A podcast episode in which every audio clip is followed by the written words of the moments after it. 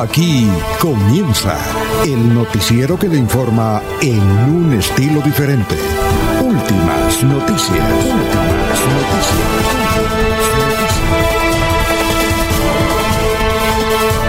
La información analizada por los expertos, sin sesgos, explicada con detalles, sin tanta carreta. Últimas noticias por Radio Melodía, también por Facebook y YouTube Radio Melodía. Director Alfonso Pineda Chaparro.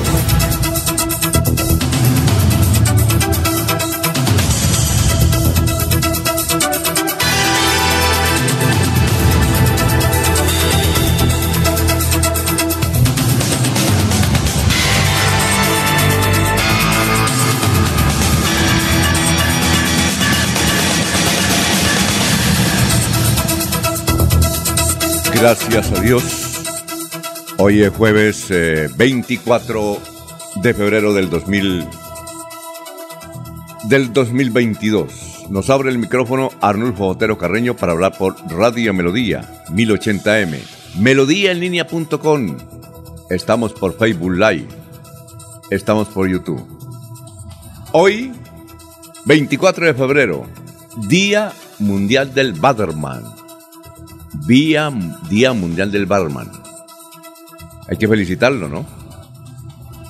Aquellos que de alguna manera hacen felices sirviendo el licor a la gente. En las tabernas, en los clubes, en los casinos. Hoy es el Día Mundial del Barman. Si alguien nos está escuchando, que sea barman, nuestro saludo aquí desde Radio Melodía. 1938 aparece el cepillo de dientes. Entonces me puse a pensar luego, ¿y, antes con qué se cepillaban? ¿Ah? Por ejemplo, Bolívar, Santander, los más importantes de la historia, ¿con qué se cepillaba la gente? Una buena pregunta, ¿no? Le preguntaré a algunos viejitos que hay por acá. Bueno, 1955, un día como hoy, Fulgencio Batista asumió la presidencia de Cuba. Mm, claro que tres años después lo tumbaron, ¿no? Eh, un día como hoy, en 1955, nació Steven Jobs. Ya murió, pero es que le dio una revolución también a la tecnología. A todos los juguetes que tengan que ver con la tecnología, el celular y compañía. 1983 fallece Bobby Moore. Extraordinario, me decían que defensa. Eh, creo que jugó en el 66 en Inglaterra. Bobby Moore era un gran defensa. Ah, defendía muy, murió en el 83. En el 2008, Fidel Castro se retira. Dice, me voy a descansar. Y elige a su hermano Raúl como presidente. Raúl vive, ¿no? Fidelito ya fue. 1923 nació Luis Enrique Martínez, el Pollo Martínez, claro, cantante. Teníamos un compañero aquí periodista que creo que ya murió. Luis Enrique Martínez fue corresponsal del tiempo. Fue secretario de, de subsecretario de gobierno de Santander y le decíamos el Pollo Martínez. Y ya murió, sí. Un día como hoy, en 1923, nació Luis Enrique. Ah, ya. Un día, en 1933 también nació Luis Aguilé, gran cantante español, español argentino, ¿no? Luis Aguilé. Extraordinarias canciones. Son las 5 de la mañana, 7 minutos. Dicho esto, eh, vamos a saludar a nuestros compañeros de bancada virtual, ¿no? Ahora que se habla de política, bancada. Bueno, 5 8 minutos. Laurencio Gamba está en Últimas Noticias de Radio Melodía 1080 AM. Bueno, don Laurencio, ¿cómo se encuentra? Muy buenos días, ¿qué ha habido?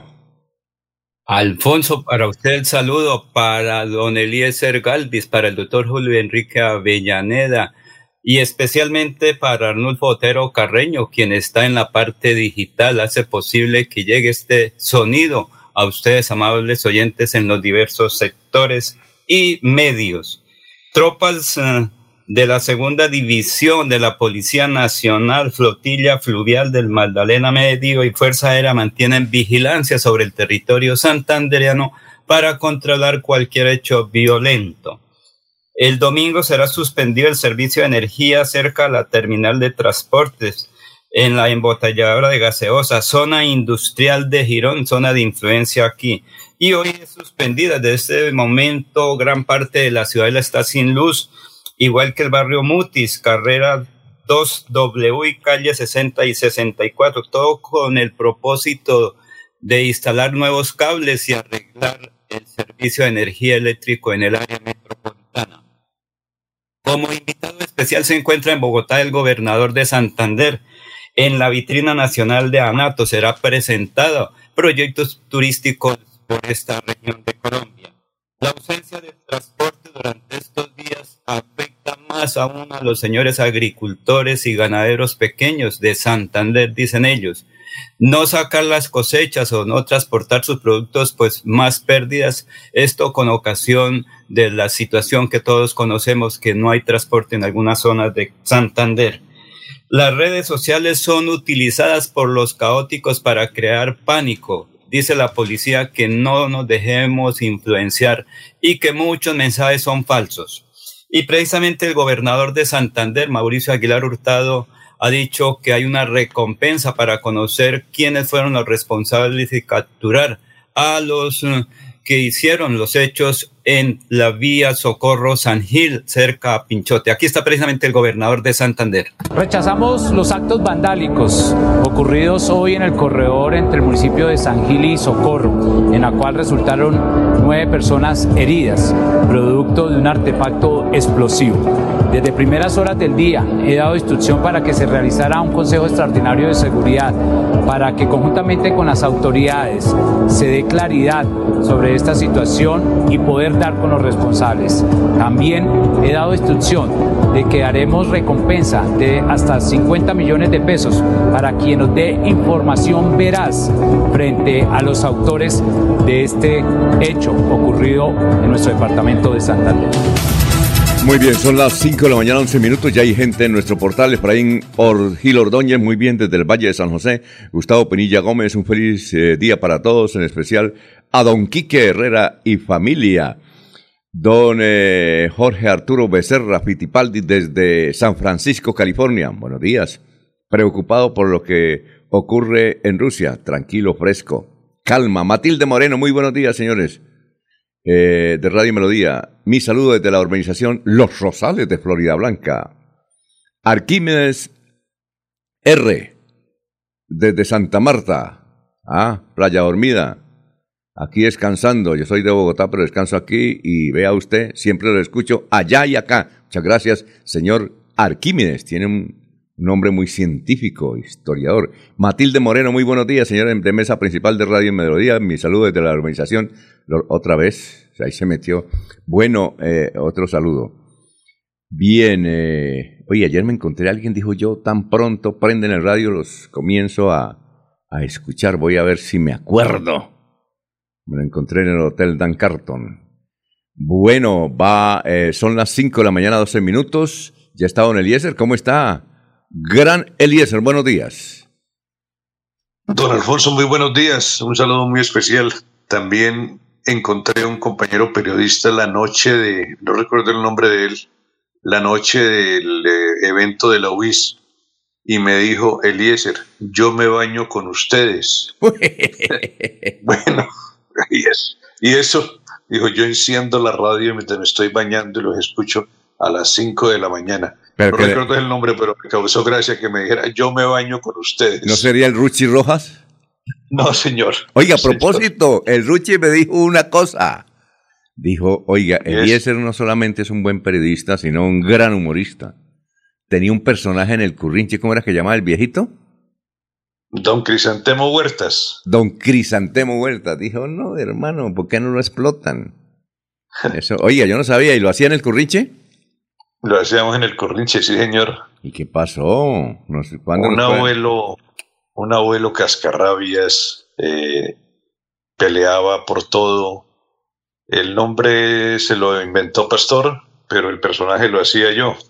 Pero bueno, los años van pasando, don Alfonso. No, pero y, nunca ha intentado, hermano, si algún día nos sorprende y nos mete al viejito, ah, eh, material tiene, suficiente. ¿Ah? Bueno, don Alfonso, amanecemos con una temperatura en Bucaramanga de 19 grados centígrados, don Alfonso. Tendremos 33 como máxima temperatura en la capital santanderiana. En la ciudad del Socorro a esta hora 19 grados centígrados también, mañana muy despejada. La máxima del Socorro también será de 33 grados. En el municipio de Málaga, en este instante la gente disfruta 12 grados centígrados de temperatura. La máxima de Málaga será de 25. En la ciudad de Barranca Bermeja el clima actual es de 23 grados centígrados. La temperatura máxima será de 42 grados. Tendrá Barranca Bermeja seguro al filo del mediodía. En el municipio de San Gil, la temperatura actual es de 19 grados centígrados, la máxima será de 34 en San Gil. En el municipio de Pérez, el clima en este momento registra 12 grados centígrados de temperatura, la máxima será de 23 en Vélez. Y en la ciudad de Puerto Wilches, eh, con toda seguridad un clima muy similar al de Barranca, 23 grados centígrados la temperatura actual y llegará a 42 la temperatura hoy en el municipio de Puerto Wilches. Y en Bogotá, el clima de la capital del país en este instante es de 12 grados centígrados de temperatura y la máxima en Bogotá será de 24 grados, don Alfonso. Nos escribe un Ciro, gracias, nos escribe un serio Ciro Bermúdez desde el Espinal, Tolima, Tolima Grande. Eh, dice, mi abuelo se bañaba, me decía que se bañaba los dientes cuando no había cepillo, eh, con eh, partículas de tabaco y sal. Oiga, Eliezer, es que en 1938 apareció el cepillo de dientes. ¿Cómo se jugaban o se bañaban la boca anteriormente en 1938? Entonces aquí un señor me dice, mi abuelo era con tabaco y sal y limón. Dice don Ciro Bermúdez, gracias en Espinal, nos escucha en Espinal. Oye, ¿cómo, se, cómo cree que se bañaban los dientes, don Eliezer? Pues yo creo que empleaban elementos eh, similares, ¿no? A los que cita el señor por esa época. Ah, eh, seguramente con los dedos, no sé, no sé de qué manera lo podrían hacer, ¿no? O no se bañaban, o no se bañaban los dientes iremos ah. descubriendo con la gente, sí. Mm, cuando eso entonces tocaba usar tapaboca, porque, por ejemplo, Bolívar, Santander, Pizarro, Jiménez de Quesada, los papas, imagínense, ¿con qué se bañaban o no se bañaban la boca? Bueno, vamos a saludar como se merece al doctor Julio Enrique Avellaneda. Julio Enrique Avellaneda está en Últimas Noticias de Radio Melodía 1080 AM. Doctor Julio, ¿cómo está? Muy buenos días. Alfonso, muy buen día para usted, para Laurencio, para Arnulfo, para don Crisantemo Huertas, para el Aristóteles de Puerto Wilches, para todos los compañeros en la red y por supuesto para la amable audiencia de la potente Radio Melodía. ¿Escuchó usted alguna vez a... Yo no lo he escuchado, pero usted Doctor Julio, ¿escuchó alguna vez a un crisantemos? Eh, yo oí el corrinche en algunas oportunidades, ¿no? Y seguramente, seguramente oía a un crisantemo. Sí, el corrinche era, el, era lo que más escuchaba en la radio, que ese referente. Sí, tuvo un gran impacto, ¿no? La gente iba, iba a hacer una denuncia y no le ponían cuidado. Ah, lo voy a echar por el corrinche. Sí, trascendió nacionalmente, ¿no? Y de ahí salieron muchos humoristas, ¿no, Alfonso? Sí, pero bastante, don Pedro, eh, don Hediondo. No sé, sí. ¿usted alcanzó a trabajar con don Hediondo? No, Alfonso, pero don Hediondo no vino aquí como humorista, Alfonso. Don Hediondo vino para hacer radio, lo trajo Pastor y estuvo muy pocos días. Yo creo que no duró más de un mes en Bucaramanga, en, en total aburrimiento. Todavía ni él mismo se había descubierto como humorista, Alfonso. Ah, ya, eh, pero él dice que vino, estaba que enamorado de... ¿Sería la esposa o, de alguna otra persona? pero dice que estaba enamorado y no hacía sino llorar, entonces regresó. Eso me contaron. Sí, sí, sí, sí. Los, los, los días de don Gediondo, que no era don Gediondo, era Pedro eh, González. Pedro González, eh, no fueron muy, muy alegres en la ciudad. Eh, cuentan que la pasaba como con nostalgia mirando por ese ventanal de Radio Primavera, que fue el lugar donde llegó, a donde lo trajo Pastor, mirando hacia la 27 como con tristeza. Ah, sí, oiga, y, creo que el, el, nombre de Don se lo puso Pastor, me da la impresión. Me da la impresión. Es posible, es posible, es posible. A mí me dijo eso don eh, ¿Quién fue? A ver, alguien, alguien me dijo, alguien me dijo de Caracol que, que Pastor era el que había colocado el nombre. Tenemos que preguntarle a don Gediondo. Ah, ya. Bueno, él no escuché una vez, una vez que vino aquí hace como unos tres meses, vino a la Mesa de los Santos y don Jan Céspedes, que escucha Radio Melodía, dijo, fue a llevarlo al aeropuerto y se fue escuchando durante todo el trayecto. Dijo, ah, yo conozco a ese señor Eliezer Galvis. Dijo, ¿Cómo estará él? Ese señor Alfonso Pineda, me dijeron que estaba ya, se le estaba cayendo el pelo. Mauricio no. y comenzó a tomar el pelo, don Gediondo.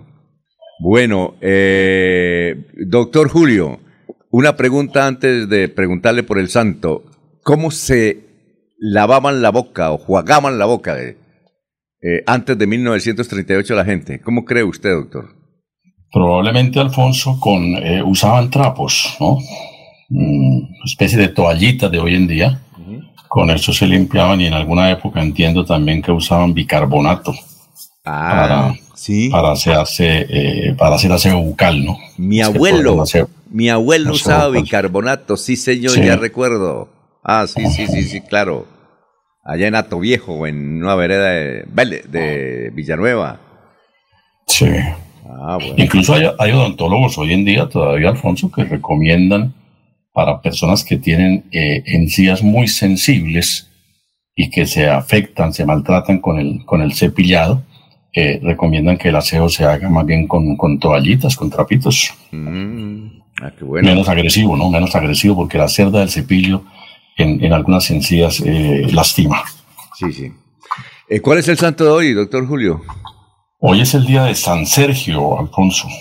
Hay varios, hay varios Sergio Santos, ¿no? ¿En serio? Pero yo pensé que Sergio era un nombre muy, muy de estos siglos. No sabía que había Sergios. No, claro, hay eh. Sergio en, en, Rusia, un gran reformador eh, conocido con el nombre de Sergio, que también fue elevado al santoral.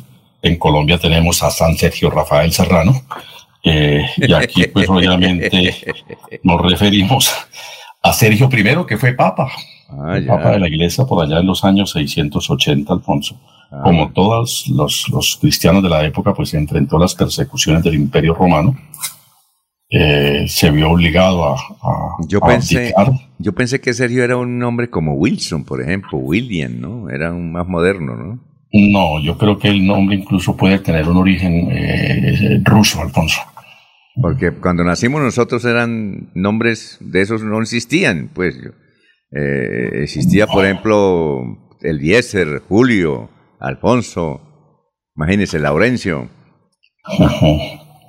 Pero, pero puede tener de pronto un, origen en ruso.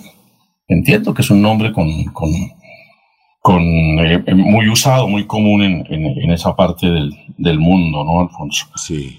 Eh, y este papa enfrentó no solamente al imperio romano, que era pagano, sino también eh, herejías al interior de la iglesia. Enfrentó a dos, a dos antipapas, a, Teodoro y a Pascual, si mal no estamos. Finalmente eh, abdica de la, de la condición de director de la iglesia y se vuelve un, un eremita, una especie de ermitaño. Y en alguna persecución del imperio a todos los cristianos, él concurre al sitio donde los concentraban, se entregó y allí es ejecutado por, el emperador de turno. Bueno, ¿y cuál es la frase de hoy, doctor Julio? Son las 5.23. A propósito de la guerra, Alfonso, que amenaza al mundo, ¿no? Una frase de Albert Camus que nos dice lo siguiente, se refiere a, a, Cartago, la célebre ciudad antigua que enfrentó al imperio romano en muchas oportunidades. Dice Camus, el gran Cartago lideró tres guerras. Después de la primera seguía teniendo poder Después de la segunda seguía siendo habitable. Después de la tercera ya no se encuentra en el mapa. Bueno, Albert Camus, el segundo mejor periodista del mundo. Sí. Cuando le preguntan a uno, ¿y cuáles son, y cuál es el primer gran periodista? Fueron cuatro evangelistas, ¿no? Esos eran los cuatro periodistas eh, del mundo. Eh, Alfonso, ¿Sí? usted mencionaba a Bobby Moore, cuyo, eh, cuya muerte se dio justamente un, un día como hoy, Sí. creo que el año 91 o No, oche- 1993, algo así. Perdón, 83. 83. 83, algo Sí. así. Recuerde que él pasó por Colombia, ¿no? Y aquí protagonizó un suceso que fue mundial, que fue el célebre hurto de una joya muy preciosa en una joyería de las que quedaban en el Hotel Tequendama. ¿Y fue, y, y lo acusaron a él? Lo acusaron a él, Alfonso. A él lo acusaron porque pues estuvo rondando varios días por la joyería y miraba la joya y no la compraba. Y, y al fin se decidieron con otro compañero de equipo, eh, yo no recuerdo si fue con Charlton, Estaban Eh, Bobby, Bobby Moore y Bobby Charlton. Sí, correcto. Y, y Sí. ingresaron a la joyería y, y, pues la joya desaparece. La joya desaparece, eso pues obviamente armó un escándalo que incluso pues, fue un escándalo mundial que obligó a la intervención de los gobiernos de, a, a hacer negociaciones de carácter diplomático. Y el primer ministro de Inglaterra, si mal no estoy para la época era Harold Wilson, eh, finalmente el gobierno inglés, porque él fue detenido, ¿no? Fue Sí, detenido claro. y, y duró en Bogotá aproximadamente una semana el equipo viajó a México, al Mundial de México, y, y Bobby Moore no, no, no, no, no viajó en ese momento con, con el equipo, él queda detenido en Bogotá. El gobierno inglés finalmente cancela una fianza para obtener la libertad y si no estoy mal, Alfonso, creo que pagó el valor de la joya. Ah, ya. Y, y- pero se perdió. La joya se perdió, pues seguramente se la llevaron, ¿no? No, no, no lo podríamos afirmar porque pues judicialmente no se probó eso. Pero la joya no apareció y el gobierno inglés terminó pagándola, probablemente también por la urgencia de contar con el jugador que fue considerado y en términos de Pelé como el mejor defensa del mundo, ¿no? Ah, sí, sí, sí. Aquí la niña Jenny no, no me, me dice que oh, solamente que, que es célebre por, por, porque hoy, hace 1983, hace 39 años, falleció. Usted. Y jugaron con la, y jugaron con la selección Colombia de, de- de aquel entonces y la derrotaron 3 o 4-0, algo así. Bueno, vamos, gracias. Son Alfonso. las cinco. Sí, cuénteme, Eliezer. Le pregunto a quien casi todo lo sabe, que es Google, sobre cómo se lavaba la gente los dientes antes del cepillo. Y me contesta, en, en primer lugar, los europeos se limpiaban los dientes con trapos envueltos en sal u hollín. Lo creas o no, a principios del siglo XVIII, un médico francés llamado Pierre Fauchard le dijo a la gente que no se cepillara los dientes. En cambio, los animó a limpiarse los dientes con un palillo o una esponja empapada en agua o en brandy.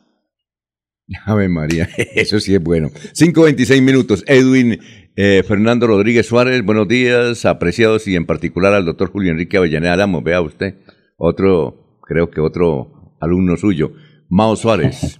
Eh, por favor, un saludo a mi familiar en el barrio Provenza, a mi, her- mis hermanas Rosaura, Nubia, Esther y Libardo, que se, les, eh, que se les extraña. Años sin vernos. Y a mi primo, el ingeniero Rodolfo Hernández Suárez. Ah, no sabíamos, don Mao Suárez, que nos escucha en la capital de la República. El primo, ingeniero Rodolfo Hernández Suárez. Bueno, eh, doctor Luis José Arevalo, vamos con su pensamiento de hoy. Buenos días. Ahí está Jorge también. ¿No está el pensamiento? Ah, vamos a ver, vamos a conectarnos con el doctor Luis José Arevalo. Vamos a saludar mientras tanto con eh, Jorge Caicedo, que creo que todavía está en, ese- en, en- ¿dónde? En Puerto Wilches. Puerto Wilches. Jorge Caicedo está en Últimas Noticias de Radio Melodía 1080 AM. Edgar Solier mm, eh, Millares también nos escucha. Ah, y el que ayer dijo que siempre se levantaba con nosotros es don Pedro Ortiz, el hombre que trabaja para la televisión de Río Negro, Lebrija, Florida Blanca, El Playón y todas las veredas. Eh, ¿Cómo está, Jorge? Tenga usted muy buenos días. Don Alfonso, muy buenos días. Como siempre, feliz de compartir con ustedes este espacio de últimas noticias y por supuesto puedo saludar a toda la audiencia de Radio Melodía en este 24 de febrero, el 55 día del año y a él que ya le restan 310 días. Una cifra, noticia a esta hora, sin duda está relacionada con ese movimiento telúrico que ayer eh, hacia las 7 y 49 de la mañana, pues sacudió a buena parte del departamento de Santander y, departamentos alrededor. Tuvo epicentro en, el municipio de Santa Rosa. ¿Usted, lo sintió? ¿Usted lo sintió? Sí, señor. Estaba precisamente dialogando con mi hijo cuando eh, sacudón, un fuerte sacudón, y nos obligó incluso a salir de la habitación en la que nos encontraba. Bueno, me, me acordé de Orlando cancelado, ¿no? ¿Cómo? Me, me acordé de Orlando cancelado. Sí, señor. Eh, es, la cifra es la magnitud del, sismo de ayer, que fue de 5.5 magnitud, y tuvo una profundidad de 10 kilómetros, su epicentro en el municipio de Santa Rosa, como ya lo habíamos dicho, y obviamente eh, nos hizo recordar al movimiento telúrico de 2015, eh, de aquel 15 de, 10 de marzo de 2015, que hacia las 3 y 55 de la tarde también sacudió una parte del departamento de Santander y que tuvo su epicentro en el municipio de Los Santos y por el cual obviamente se hizo famoso a nivel nacional Orlando Cancelado. Muy bien. Eh, son las 5.30 minutos. Vamos a ver si tenemos ya, aquí tenemos más oyentes y a ver si tenemos ya a don Luis José Arevalo, que con el pensamiento del momento. El doctor Luis José Arevalo. Son las 5.30 minutos, pero mientras tanto, aquí eh, otros oyentes. Juan Martínez, sí, el temblor fue muy fuerte, estuvimos en el piso 12. Afortunadamente teníamos anillos antisísmicos aquí en el edificio. El doctor Julio, el, profesor Enrique Ordóñez dice que no se debe decir antisísmico, sino sismo resistente. Eh, bueno, eh, vamos ya entonces, eh, Anulfo, si ya está conectado, don Luis José Arevalo, con el pensamiento de hoy, ¿sí? Ah, bueno, vamos a ver que, que se acaba de conectar don Luis José Arevalo, ya en un instante. Eh, por lo pronto tenemos un invitado más adelante, ¿no, Jorge? ¿Ahí lo tenemos o no? Eh, el señor alcalde. Estamos en este momento ya haciendo contacto con, el invitado para que. Ya, ya, estamos confirmando, tranquilo. Continuamos. Sí, oye, eh, Laurencio, ahí usted nos envió un, un audio del actual secretario del Interior de Santander, el doctor Macías, ¿verdad? Pero lo que pasa es que ese audio, él dice que todo está bien, que no ha pasado nada. No, no, no, no. dice que están, eso fue después de la reunión de Consejo de Seguridad, que aparentemente se estaba atendiendo todas las cosas y que se estaban tomando medidas. Lo que pasa es que como son medidas de seguridad, el funcionario no puede decir qué se hizo, qué se proyecta y qué se va a hacer, porque eso era darle elementos a la subversión, a los caóticos, a los que quieren crear el caos en el departamento. Pero sí habla sobre qué son las medidas, qué se está haciendo por Santander. Creo que es el gobernador encargado también. Ah, sí, pero él dice, tenemos que decirle a la audiencia que no se dejen confundir, que no, no ha pasado nada. pero, pero, ¿qué pasa? ¿Cómo que no ha pasado nada? Entiendo que de San Gil al Socorro, eh, explotó un artefacto, eh, también en algunos otros lugares, ya eso es del departamento del César, del César, también hubo problemas por el paro armado. Entiendo que eso. Socorro San Gil, cerca donde venden leche de cabra, ahí en Pinchote, eh, parece que abandonaron un paquete y los señores que arreglan las vías, campesinos, gente humilde, pues que estaba haciendo la atención de la limpieza de la vía, pues fue a revisar ese paquete y explotó. Por eso los que cayeron ahí son gente humilde, dedicadas a cuidar la vía, lo que antes llamaban los obreros del ministerio. Ahora son entidades de personas humildes que trabajan prestando este servicio. Y fueron ellos, ah, ocho personas que resultaron afectadas. Y creo que la mayoría está aquí en Bucaramanga, en el hospital universitario y otros centros asistenciales. Están recibiendo atención médica. Bueno, saludamos al doctor Alberto Montoya Puyana. Exalcalde de la ciudad de Bucaramanga, gracias por la sintonía. Son las 5.33 minutos. Vamos a con el doctor Luis José Arevalo. Lo escuchamos, doctor. Muy buenos días. Muy buenos días, estimados oyentes y periodistas del noticiero Últimas Noticias de Radio Melodía. Feliz jueves para todos. Las tres reflexiones de hoy son las siguientes. La casualidad no existe. Nos conocimos por dos razones. O eres una lección o eres una bendición. La segunda, la fuerza está en tus ganas de lograrlo. Y finalmente, como dice Ana Fran, quien es feliz hará felices también a los demás. Muchas gracias, doctor Luis José, muy amable. Son las 5.34, estamos en Radio Melodía.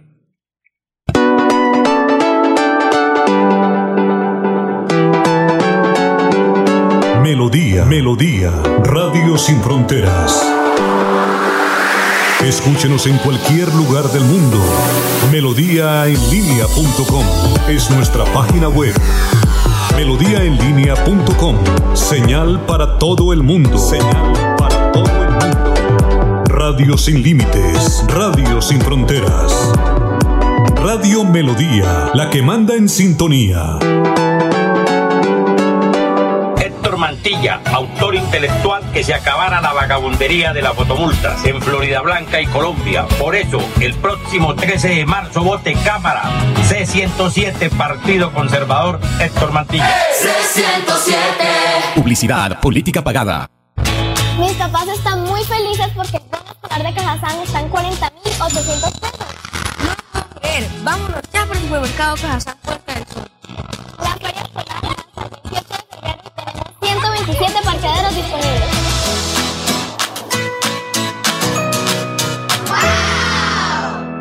Yo sé que es lo bueno.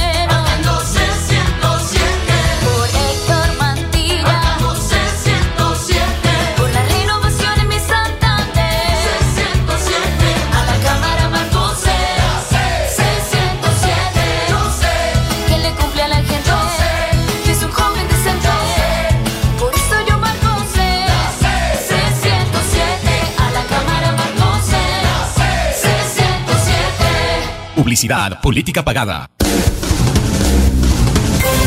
Se va la noche y llega últimas noticias.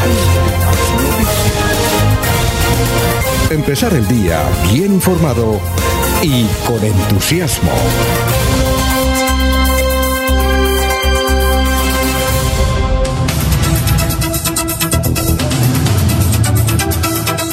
Muy bien, son las 5 de la mañana, 36 minutos, estamos en Radio Melodía. Juan Alberto Gómez nos escucha desde el barrio La Victoria.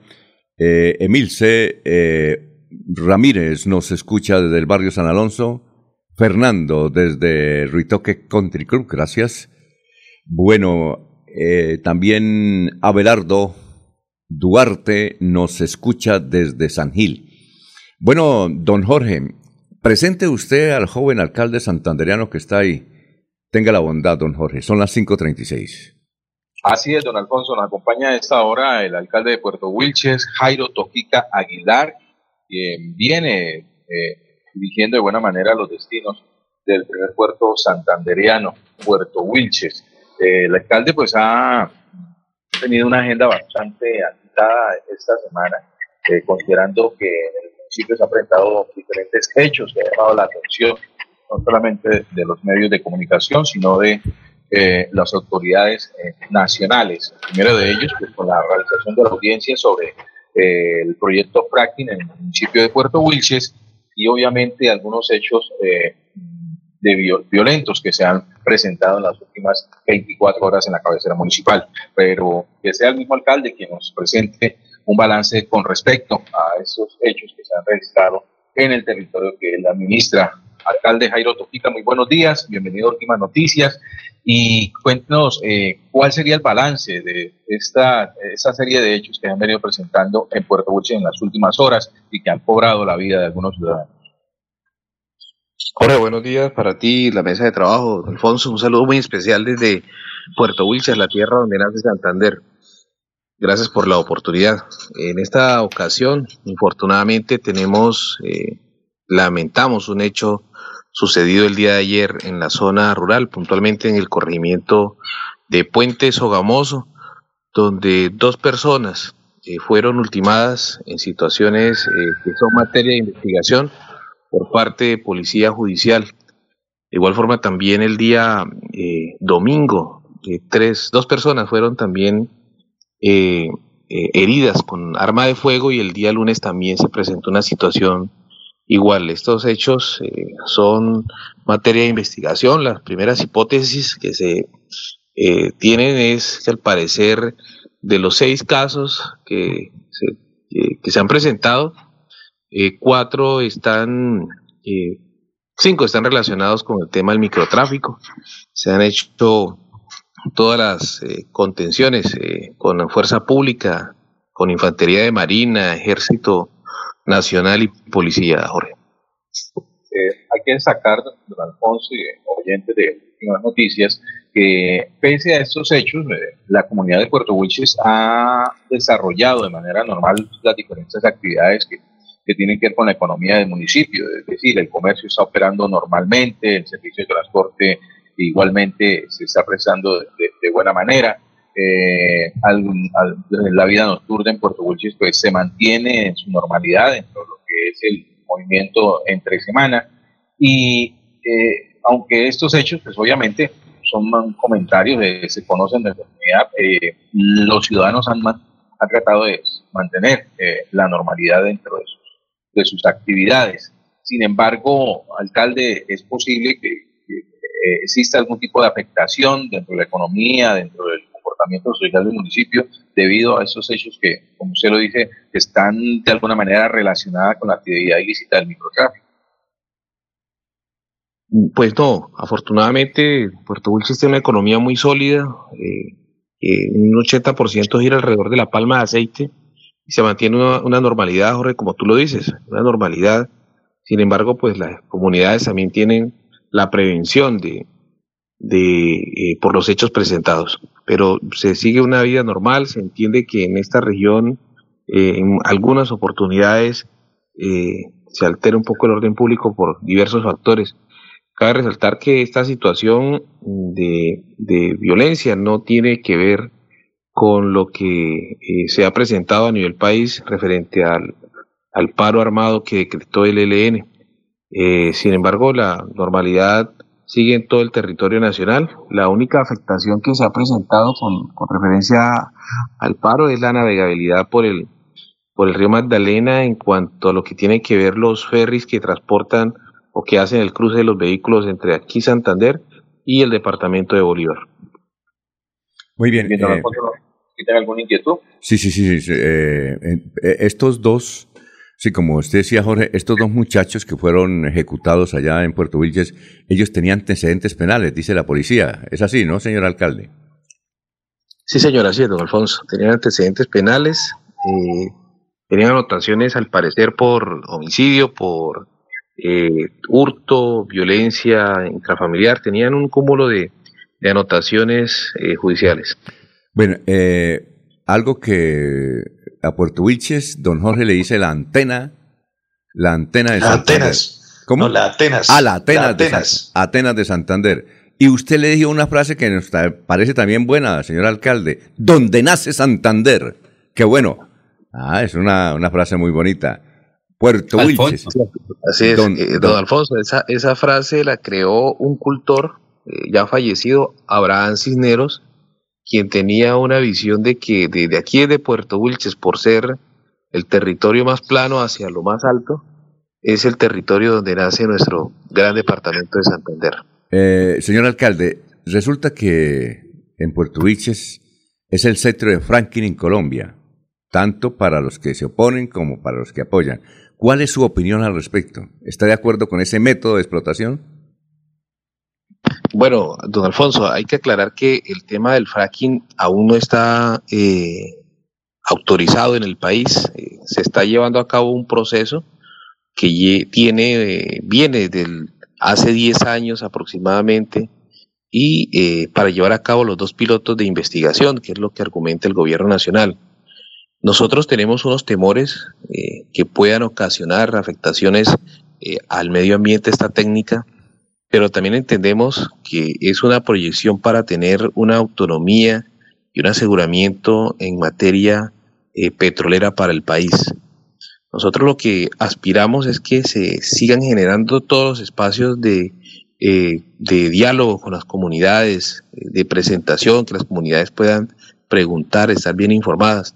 Recordemos que esta técnica o esta proyección que tiene el gobierno nacional a través de Ecopetrol eh, tiene unas demandas en el Consejo de Estado, los cuales eh, se están esperando las decisiones que se tomen por, por, por esta entidad eh, para poder darle también o seguir surtiendo el trámite que, que se desea. Yo particularmente mm, eh, respeto las intenciones, pero veo eh, con cierta preocupación eh, las, las posibles afectaciones que esto se puede dar, teniendo en cuenta las experiencias en otros territorios eh, donde eh, se ha tenido restricción para esa técnica, don Alfonso. A ver, don Laurencio, creo que tenía una pregunta. A ver, Laurencio. Sí, señor alcalde, muy buen día. Pero precisamente es por eso, por los recursos, eh, eh, digamos, de agua y recursos naturales que podrían ser afectados. Incluso creo que en Estados Unidos tienen dificultades para estos procesos. Y la segunda, ¿cómo están los cultivos de palma en virtud que por estos días también es tema importante aquí en Bucaramanga, la reunión de los palmicultores, que son allá también eje central en su municipio, alcalde? Claro que sí, Puerto Wilches tiene, aparte de ser la tierra donde nace Santander, es la capital palmícola de Colombia y el sector palmero en estos momentos está viviendo una importante, importante eh, eh, producción. Está el precio de la, del- de la fruta de la palma en, en buen nivel. Está eh, una buena producción por parte de los, eh, de los empresarios del campo y, está generando muchísimo empleo, muchísimos ingresos. Eh, el sector de La Palma, mm, que tiene más de 70 años aquí en el municipio de Puerto Wilches, sigue generando más eh, de 5 mil, 7 mil empleos, tanto directos como indirectos. Se sigue produciendo más de 250 mil toneladas de aceite de palma, que es eh, importantísimo para el país, y la cuota de exportación también que tenemos de Puerto Wilches, que eh, da para poder mantener eh, tanto en el sector de alimentos como los sectores de biodiesel. Y el sector está muy, muy fortalecido. Dificultades sí tiene, por ejemplo, con, con, con el alto valor de, de, los, de los insumos químicos, de los, de los agroquímicos para su producción, pero está en un excelente punto este, este, este producto, eh, eh, Laurencio, que tenemos en, en Puerto Wilches, que es lo que destaca y que genera el 80% de la economía de la tierra donde nace Santander. Bueno, muchas gracias, Alfonso. señor alcalde. A ver, sí, la última pregunta. A ver, eh, Eliezer. Sí, muchas gracias al señor alcalde. Yo tuve la, la fortuna hace tal vez unos 25 años de hacer varias visitas a Puerto Wilches. Eh, la compañía Bucarelia me, me daba la posibilidad de trabajar en época de diciembre en la entrega de los regalos a las familias de más de 1.500 palmicultores ahí en Bucarelia por invitación del doctor Edgar Restrepo. Entonces conozco esa zona del Pedral, toda esa zona de Puerto Wilches y pude disfrutar de, de las atenciones y del trabajo en esta, en esta zona. Eh, se habla mucho, señor alcalde, de la recuperación de la navegabilidad del río Magdalena. Sí se ha hecho algo, sí es cierto que se está recuperando la navegabilidad o, o son, o son siempre los, los cuentos que nos echa el alto gobierno. No, hay que reconocer que se está haciendo un esfuerzo para eh, dar en estos momentos, sobre todo en esta época que es de niveles bajos del río, eh, se hacen unos trabajos de mantenimiento, ¿sí? mantenimiento para que haya una mínima navegabilidad, sobre todo para las embarcaciones mayores, que son, por ejemplo, los remolcadores que llevan el petróleo hasta, hasta Cartagena o transportan eh, eh, carga pesada o carga a granel o líquida por el río Magdalena. Sí se hace un mantenimiento para eh, la navegabilidad, pero se está esperando esa alianza público-privada para lograr una intervención real, una intervención a, a gran escala que genere las condiciones eh, de navegabilidad tanto diurnas como nocturnas, pero también esto, eh, ayer que estábamos precisamente en el foro con el Congreso, con unos congresistas en Barranca Bermeja, manifestábamos algunas preocupaciones eh, de, los, eh, de los habitantes de la ribera, los, los habitantes, los lugareños auténticos de antaño, esos pescadores, tienen una preocupación y es que no vaya a haber afectación, eh, por ejemplo, palizadas, que es donde se reproduce el bagre rayado, que no vaya a haber eh, problemas en, poder eh, más adelante con esta eh, intervención a gran escala que se haga el río Magdalena afectar la cultura anfibia que se tiene a lo largo del Magdalena, es decir, en cuanto a la pesca. Pero eh, sí se hace un mantenimiento mínimo del río para la navegabilidad, eh, sobre todo en estos tiempos de, de invierno, de verano, como le, comentaba, eh, pero estamos esperando esa intervención a gran escala, que es el dragado eh, del río, Laureano. Bueno, muchas gracias. Muchas gracias, eh, Jorge. Agradezcale al doctor alcalde de Piedecuesta.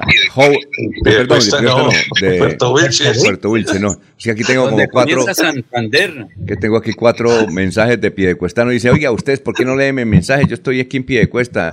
Son cuatro Piedecuestanos. Estamos saludando a don Ricardo uh, Arbeláez, que nos escucha en Piedecuesta. Eh, así es que despida al joven buen alcalde de, Puer- de Puerto Wilches, don Jorge. Así es, don Alfonso, agradecer al alcalde Jairo Tofica Aguilar su espacio, atendernos a esta mañana, en esa mañana de, de jueves, considerando que ha tenido una agenda bastante apretada. Ayer eh, presidió un consejo de seguridad donde precisamente se evaluaron los últimos hechos que ha registrado Puerto Wilches y, por supuesto, eh, tomando medidas que garanticen la tranquilidad y la seguridad de sus conciudadanos. Agradecimiento de verdad y que tenga un muy buen día, alcalde. Gracias. Gracias, Jorge, a todo el equipo de trabajo de, de Radio Melodía. Un fuerte abrazo y éxito en sus labores. Muy bien, son las 5 de la mañana, 50 minutos, 5.50. Yo sé que es lo bueno.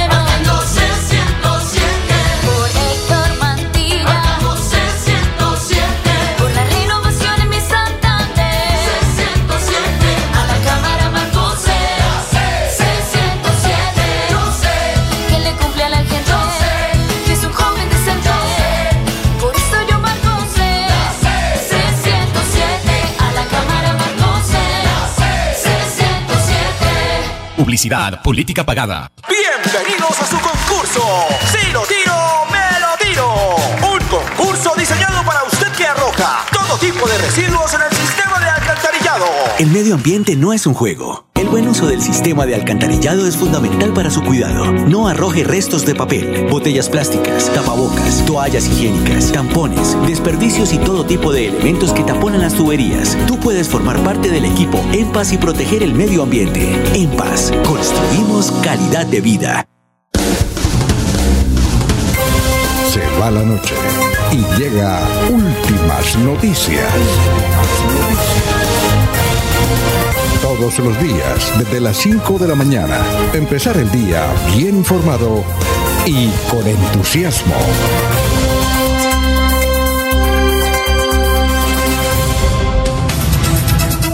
Bueno, nos escuchan a esta hora, 5 de la mañana, 51 minutos. Eh, don Jorge Abel Flores desde la cumbre está desayunando a esta hora en la cumbre y nos manda el desayuno. Carne, imagínese, el tipo que ha almorzado de una vez.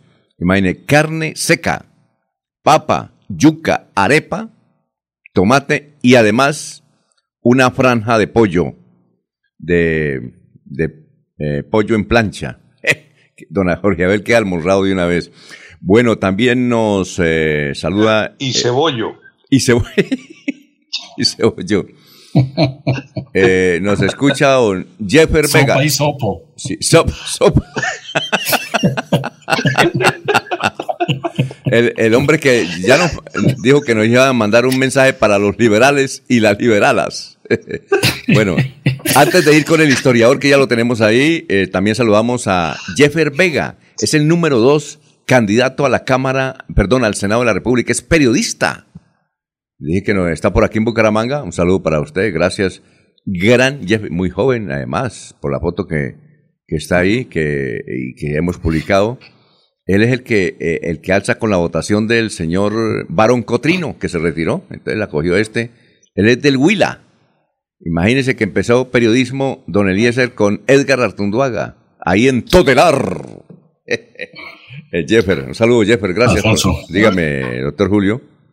El lapsus suyo con el señor alcalde de Puerto Wilches confundir esta municipalidad con pie de cuesta, pues nos hace recordar al presidente Valencia, ¿no? ¿Por qué? ¿Qué pasó? Cuando, en- recuerda cuando el general Charles de Gaulle, entonces presidente de Francia, visita Colombia en 1964 en el acto oficial de, de recepción y de agasajo al presidente de Gaulle.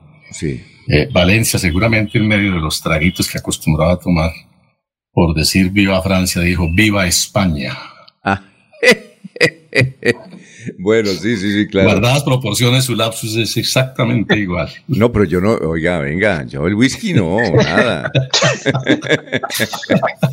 El desayuno de Oriabel lo mareó. El tinto, el tinto que le faltó. Falta el tinto. Bueno, vamos con Carlos. Eh, Escuchemos al historiador que nos tiene hoy, ya que está el doctor Julio. Son las 5.54. Carlos, muy buenos días. Buenos días a la mesa de trabajo y a los oyentes. Esta fue la noticia más relevante en Santander hace 50 años.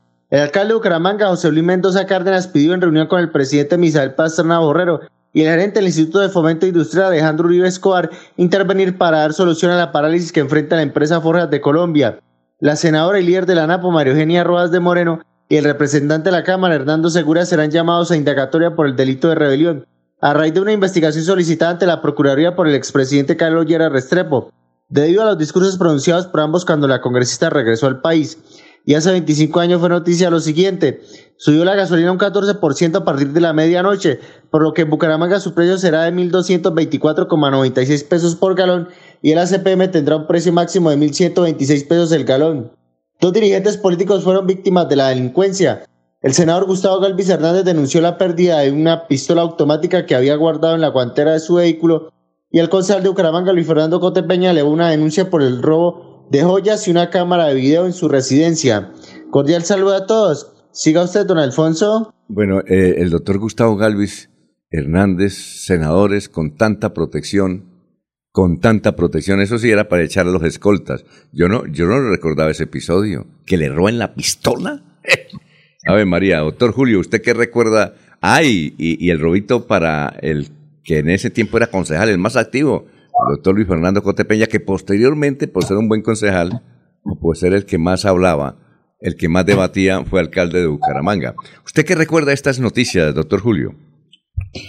Forjas de Colombia, Alfonso, la empresa que en su momento se constituyó en, en la vanguardia de la industria santanderiana, que nos hizo soñar de qué manera con, con un gran futuro para los santanderianos, con, con- eh, fue diseñada como la puerta de entrada de Santander a la gran industria de los mercados internacionales. Lamentablemente, duró muy pocos años esa ilusión, se frustró la empresa y creo que de ello no quedan sino algunos muy buenos recuerdos. Por- ¿Está sonando el- los bomberos por el sector donde está usted, doctor Julio? No, por acá no es, Alfonso. Mm, bueno. Eh, eh, muy bien. Eh, ¿Y qué tal? es de Ucrania. De Ucrania. Ah, Ucrania. Eh, Alfonso, es por aquí, por la autopista hacia Florida Blanca. ah, ¿Son los bomberos o la ambulancia? Debe ser el carro que mandó Jorge Abel con el desayuno. Esto... Pues parecen ambulancias, ambulancias, Alfonso. Ah, ambulancia, ambulancia. Sí, bueno. Eh, Eliezer, ¿usted qué recuerda de esas noticias? Pues un nombre que hace rato no aparece, el de María Eugenia Rojas de Moreno Díaz. En esa época se cita que hace 50 años Era senadora. Yo, no sabía era que ella fue senadora. senadora. Yo no sabía que ella fue senadora. Supe que su esposo sí fue senador, ¿no, doctor Julio? Sí, pero obviamente ella también lo fue, Alfonso. Mm, claro, claro. Sí, importante líder de esa época, hoy, hoy día pues eh, silenciada, seguramente por la situación de, de sus hijos y también por la edad, doña María Eugenia Rojas de Moreno. Mm, Muy bien. A ver, Después es candidata presidencial, ¿no? en el 74, ¿no? 74. Una Sí. elección en donde tres delfines compitieron, ¿no, Alfonso? Álvaro López Gómez. Miquelsen, Álvaro Gómez Hurtado y la señora María Eugenia Rojas. Sí, sí, sí. y la sí. vimos también años siguientes muy activa por aquí en Santander, eh, haciendo campaña para sus candidatos a la alcaldía de Bucaramanga, Alfonso. Sí, claro, claro. Entre ellos Honorio. Oiga, ¿qué se hizo Honorio? Está como perdido, ¿no? Honorio Galvis. Honorio, No hace rato, hace rato no lo vemos. No, no tengo noticia del gran Honorio Galvez. Es un hombre que fue senador, ¿no? que Sí, fue alcalde de. Bucaramanga y está desaparecido de la órbita, ¿no?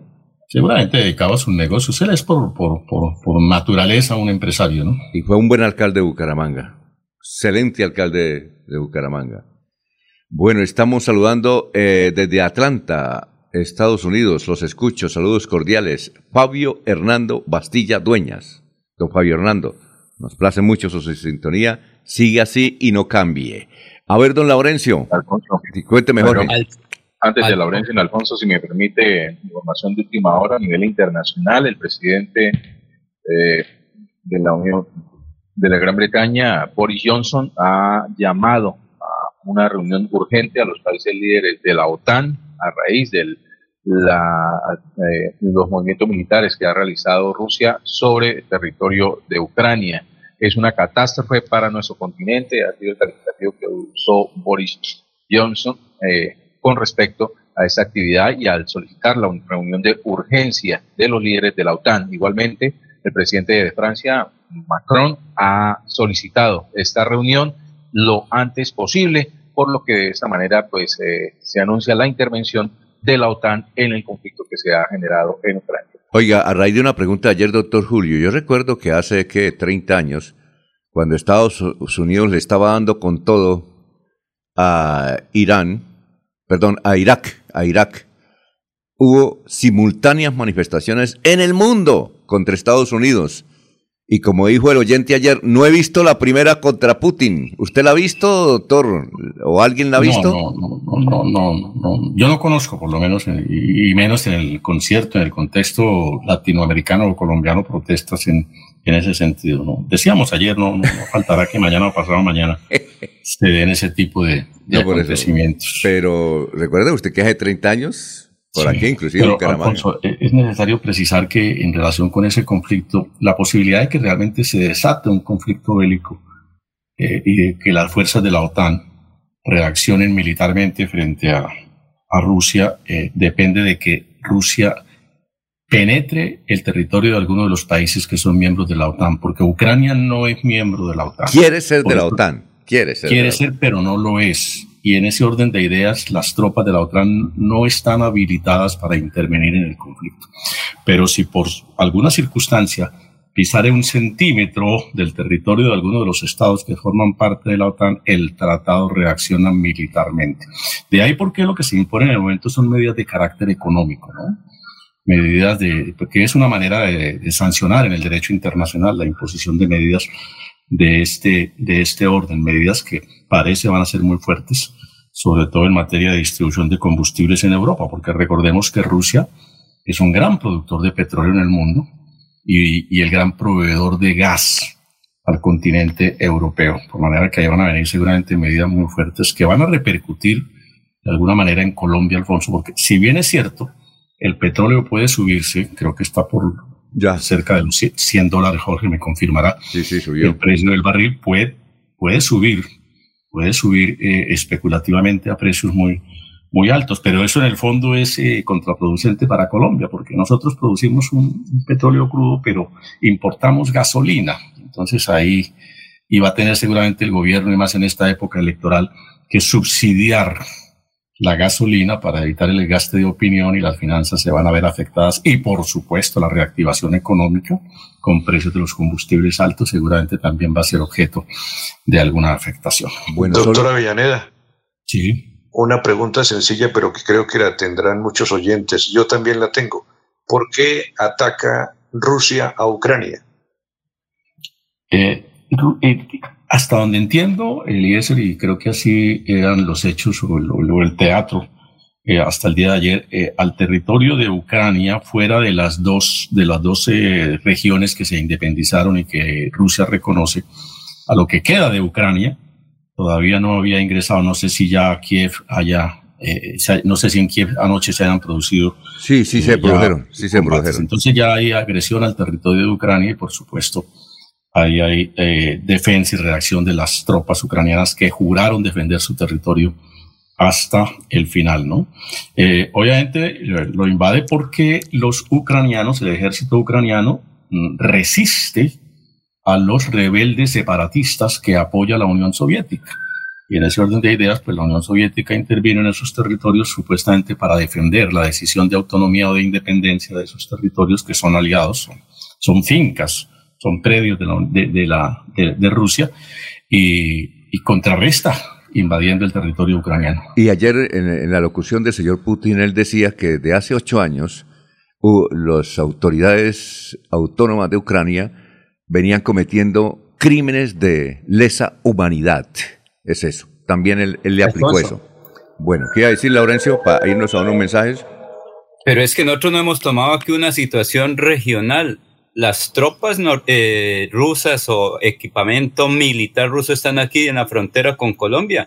Eso no hemos visto ahí. Los rusos tienen in- eh, instalados pues, equipos bélicos ahí en la frontera con Colombia. ¿Por qué el conflicto se, se- se ha, Eh, digamos, Laurencio, el- es- eso yo no, lo, el- yo, no, yo no lo sabía que, que Rusia tenía aquí en cerca de Cúcuta. Claro, yo no sabía. Venezuela, porque dicen que hay todos los elementos No. y a este lado están todos los equipos americanos también, en la, en el, el- cerca la Ah, frontera bueno. también. Es decir, Esa no la Alfonso, conocíamos. Sí, Laurencio, vamos a ir a una pausa. Es que miren, nos pasamos de... Sí, sí, sí, listo, sí. Bueno, son las Eso seis no de- se ha analizado porque recuerde que Rusia está metido ahí cerquitica de nosotros. Ah, no sabíamos eso. Seis de la mañana, cuatro minutos. Aquí Bucaramanga, la bella capital de Santander. Transmite Radio Melodía, Estación Colombiana, HJMH, 1080 kilociclos, 10.000 vatios de potencia en antena, para todo el oriente colombiano. Cadena Melodía, la radio líder de Colombia. Héctor Mantilla, autor intelectual que se acabara la vagabundería de las fotomultas en Florida Blanca y Colombia. Por eso, el próximo 13 de marzo vote Cámara C107 Partido Conservador Héctor Mantilla. Publicidad, política pagada. Buenas, vecino. Vengo a dejarle mi cosecha de café. ¿Y eso? ¿Por qué me tratan poquitas? Si usted siempre tiene buenas cosechas. Es que me puse a ensayar con unos fertilizantes que no conocía y la cosecha me salió bien bajita. Que ahora no le cambien la producción de sus cultivos con fertilizantes que son solo imitaciones. Siga pidiendo Nutrimón Producción 17618.2. El original hecho en Colombia. El fertilizante del punto verde con la productividad de siempre. Monómeros. Los originales desde 1967. Siempre cosechando lo mejor de nuestra tierra. Hola amigos, les saluda José Alfredo Marín, su próximo senador de la República. Los invito a que me apoyen este 13 de marzo con su voto, marcando la C del Partido Conservador y el número 20, para que trabajemos juntos por la transformación social que Colombia necesita. C20 al Senado, C, C, C20 al Senado del bar, bar, del barrio al Senado, C, C, C20 al Senado. Publicidad política pagada. Yo sé que es lo bueno.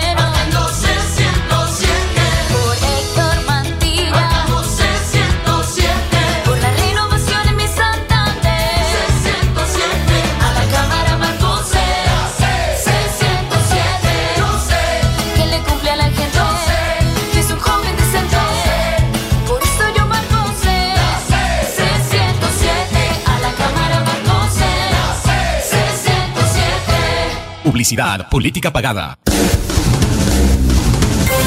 Se va la noche y llega últimas noticias. Empezar el día bien informado y con entusiasmo.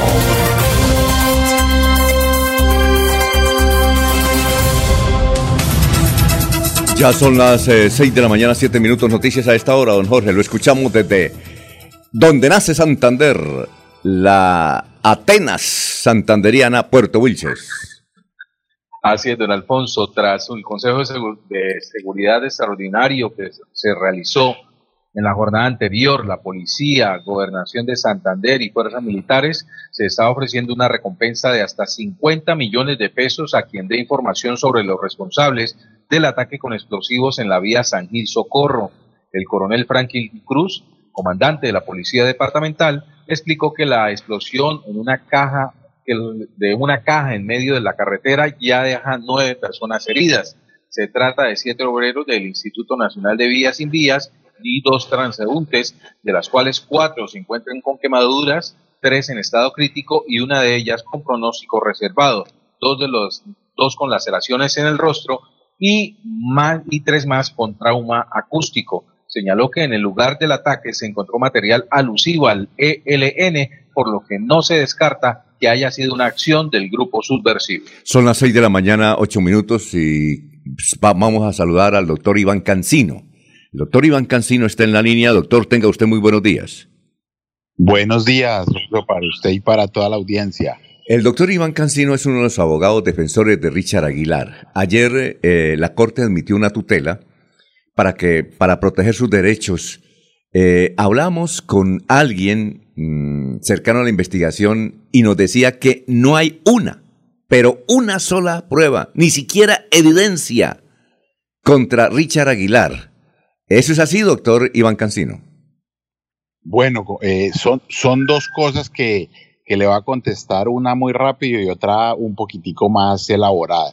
Eh, hoy en día, pues, eh, admitir una tutela no es nada del otro mundo. La, la tutela realmente, la admisión casi que es una cosa de trámite, eh, pero pues nos da bastante mm, pauta para el camino que queremos seguir. La tutela es en el mismo sentido de la que presentó Jaime Granados en el caso de Álvaro Uribe. Nosotros seguimos convencidos de que el cambio de sistema sí trae una consecuencia importante, que la indagatoria no puede ser considerada como una imputación y nos vamos así como a, tutelar para agotar las instancias nacionales para poder acudir a las internacionales en caso de que nuestra justicia siga creyendo eh, ese adefesio. Y es un adefesio pensar que indagatoria es igual a imputación, pues por varias razones. El segundo punto, eh, pues hay, hay evidencia, claro, hay un matrimonio con fesos delincuentes que por ganar eh, eh, beneficios y principios de oportunidad, principio de oportunidad que le fue negado dos veces por la fiscalía y que, y que por alguna razón que algún día se sabrá, a la tercera vez se les fue aprobado. Pero esta defensa, eh, cuando se le quitó la mordaza para opinar sobre el caso, pues eh, pudimos demostrar más de 10 o 12 contradicciones de, de las declaraciones de ese, de ese matrimonio. Y obviamente también en, el- en días pasados presentamos una petición urgente a las autoridades para que se investiguen de manera rápida esas amenazas y se les proteja, porque quienes tenemos más interés eh, de protegerlos para poder interrogarlos y que la ciudadanía se dé cuenta quién miente, pues obviamente Richard Aguilar y su defensa. Y frente a cada una de las otras acusaciones, pues eh, las exculpaciones de, de- de Richard Aguilar fueron eh, contundentes. Entonces estamos con mucha tranquilidad frente al juicio. Y en Santander, pues eh, últimamente se volvió eh, también un tema eh, bastante político en época de elecciones, entonces obviamente que atacan a unos y a otros eh, para, para que aquellas personas que quieren llegar a cargos sin ideas tengan su caballito de batalla, entre comillas, en la lucha que ellos llaman anticorrupción, que no es tan cierta. Entonces aquí se suman muchas aristas y pues la defensa de Richard Aguilar, eh, estamos prestos a utilizar todas las armas que nos dé la ley para demostrar su inocencia. Eh, doctor Iván Cancino, ¿es cierto que en las acusaciones que hay contra Richard Aguilar, eh, pues no existe ninguna prueba porque se habla de un video donde está Julián Jaramillo, que fue funcionario muy cercano a Richard Aguilar, donde pide plata, pero que ahí no se menciona a Richard Aguilar. Y la otra es que hay un video que presentó Caracol Televisión, donde aparece una caja llena de billetes y que esos billetes, nos contaba ayer una persona, era, un, eh, eh, era una, que una especie de mofa, de meme que Julián Jaramillo tiene en chat con los compañeros de infancia y de estudio y se hacen bromas, entonces hicieron una broma con eh, una caja de bolívares que le llegó a una pariente de Julián Jaramillo que vive en Bucaramanga dedicada a las art- artesanías. ¿Es por ahí el asunto? Total. La, en la grabación primero no aparece Richard Aguilar, no hay una sola interceptación telefónica, no hay una sola grabación de Richard Aguilar pidiendo u ofreciendo dinero ni directa ni indirectamente. Si este matrimonio supuestamente era tan cercano, si Richard tenía tanto interés, pues primero no es lógico creer que solamente va a mandar un intermediario a, a- tratar, según ellos, de, de sobornarlos, lo cual no es cierto. Y segundo, pues si yo tenía tanta cercanía, pues hay, debería haber algún chat, algún escrito que en la corte aportaron y que ninguno dice lo que dice el matrimonio. Por el contrario, Richard Aguilar chat por chat lo explicó y lo puede explicar de manera pública como lo harán en el juicio. Y lo segundo es que él lo privaron de la libertad, entre otras cosas que esperamos pronto poder desvirtuarlas todas, pero esta es absurda, ¿no? Como una prueba de que se manejaban grandes sumas de dinero, se aporta una foto de un chat que tiene eh, Jaramillo en su, en su teléfono y la defensa ya hizo todo el, el escaneo con toda la cadena de custodia, donde lo que usted dice es totalmente cierto, una cadena de amigos donde se maman gallo, una imagen de internet con un maletín lleno de plata y, y ya, ya tenemos toda la cadena de dónde se sacó eh, eh, esa foto, que es una foto así como, como de esas que uno manda mamando gallo, como un meme, como, como un GIF de celular, y obviamente que no pertenece ni a Julián, ni a Richard, ni a nadie conocido. Entonces, pues nosotros tenemos mucha paciencia y mucha tranquilidad, y Richard Aguilar es un hombre que también tiene mucha paciencia y tranquilidad para afrontar su defensa a largo plazo. Bueno, tenemos aquí un grupo de periodistas a, lo largo de la región. A ver quién quiere preguntar. Está el doctor Iván Cancino, es eh, uno de los defensores de Richard Aguilar. Alfonso. A ver, don Laurencio. Señor. Doctor, muy buen día. Se podría decir que antes del 13 de marzo podría quedar en libertad el doctor Richard Aguilar en su defensa, que usted la lleva muy bien en virtud de que, como lo dice Alfonso, faltan pruebas para ese proceso. Pues vamos a tratar la revocatoria antes de, no con fines electorales, porque él no tiene eh, ningún afán de salir a hacer proselitismo. Eh, yo le puedo decir, no sé si ya lo conozcan, eh, ayer presentamos una petición de revocatoria de la medida de aseguramiento. Estamos esperando que se nos fije fecha para presentar ante eh, la autoridad correspondiente las evidencias y, y- los elementos de la defensa. Y pues será el primero de, muchos eventos. Esperemos que a la primera podamos lograr la revocatoria, pero la, la vamos a tratar cuantas veces sea necesario hasta lograr primero la libertad y después la, la no responsabilidad penal de Richard Aguilar, pero no con ningún afán de que sea antes de elecciones. Él no tiene la más mínima intención de participar en política en, en el corto plazo. Eh, Eliezer, lo escucha el doctor Iván Cancino. Escucho al doctor Cancino, lo saludo muy especialmente. Doctor, muy buenos días.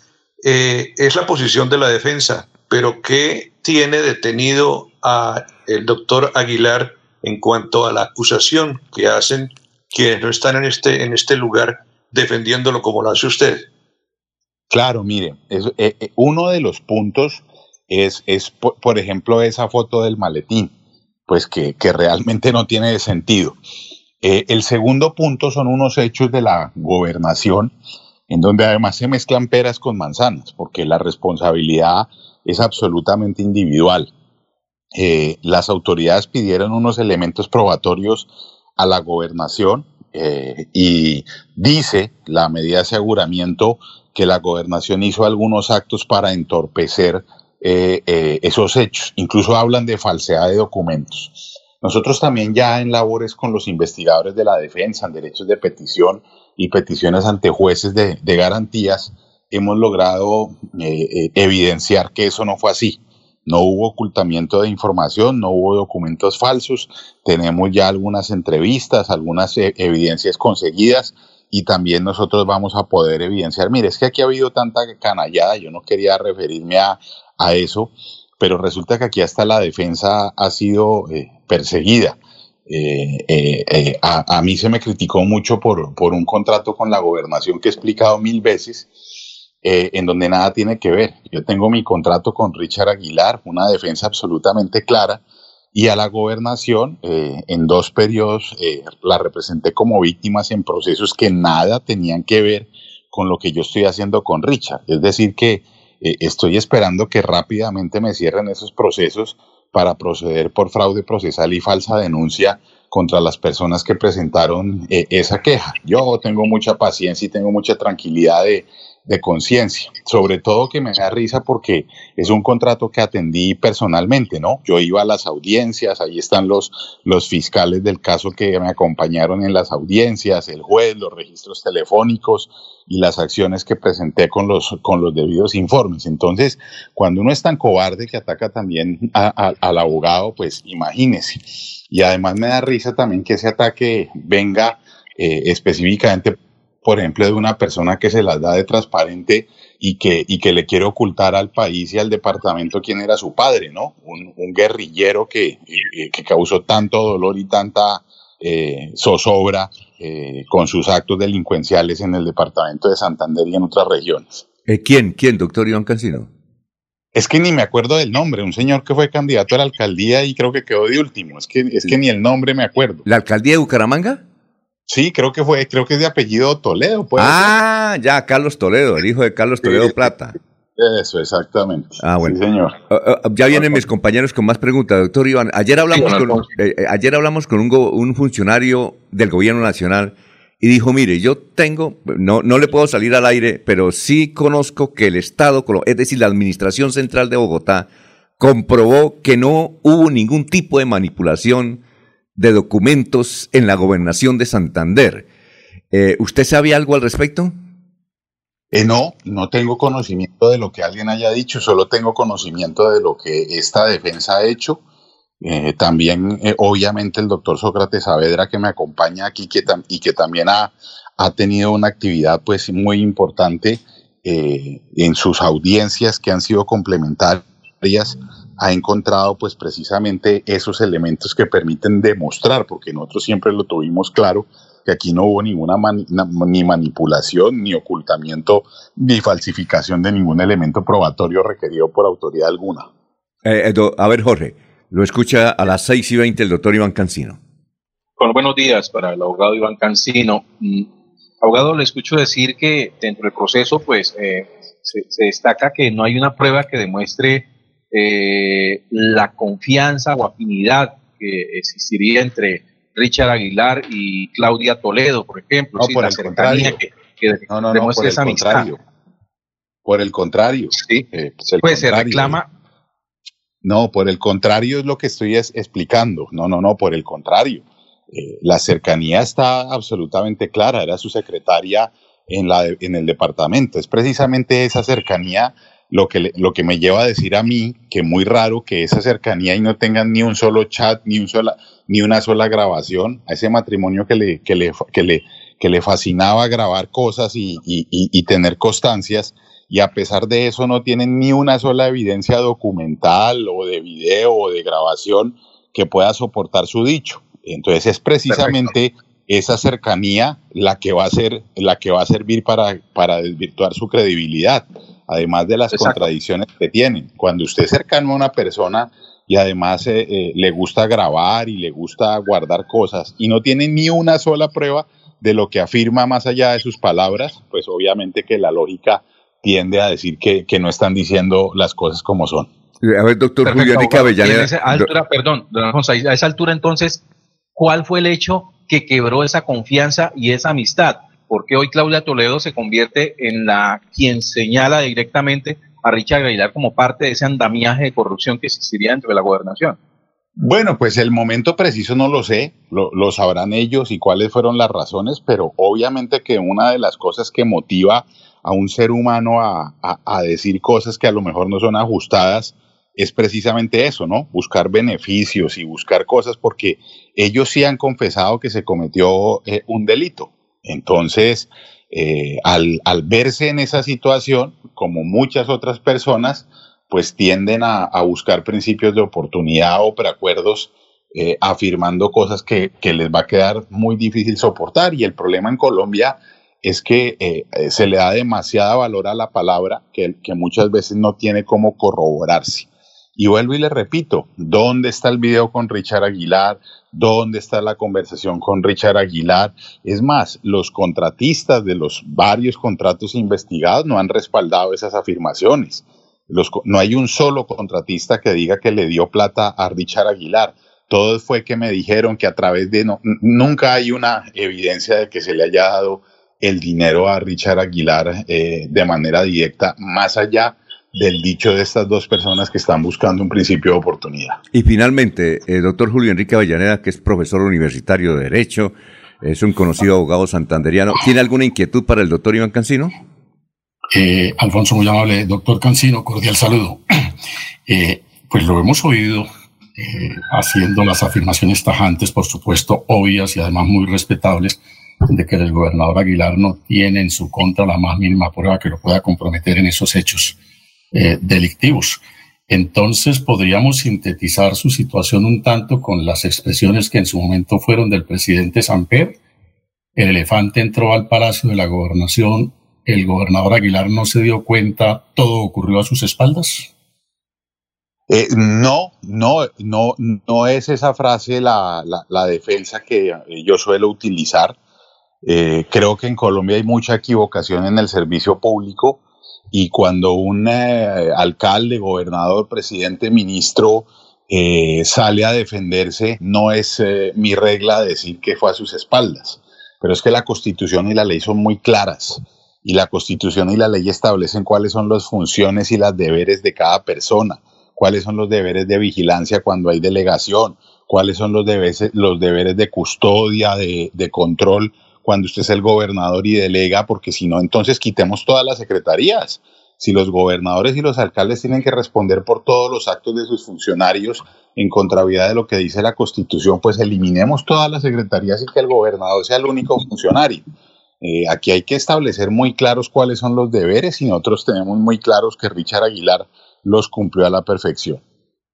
Cancino, ha sido Cancino, usted muy gentil, muy amable. No hay tiempo, Laurencio, no hay tiempo. Gracias, doctor Iván Cancino. Gracias usted, por estas gracias. declaraciones exclusivas a Radio Melodía. Gracias, hasta luego. Muy bien, son las 6 de la mañana, 25 minutos, estamos en Radio Melodía. Héctor Mantilla, autor intelectual que se acabara la vagabundería de las fotomultas en Florida Blanca y Colombia. Por eso, el próximo 13 de marzo vote Cámara C107 Partido Conservador Héctor Mantilla. C107. Publicidad, política pagada. Queremos que disfrutes de un servicio de energía confiable y de calidad. Por eso, trabajamos en el mantenimiento de la infraestructura eléctrica. Para que estés informado oportunamente de las fechas y horarios, síguenos en nuestras redes sociales o consulta toda la información en www.esa.com.co. ESA, Grupo EPM, Vigilado Superservicios. somos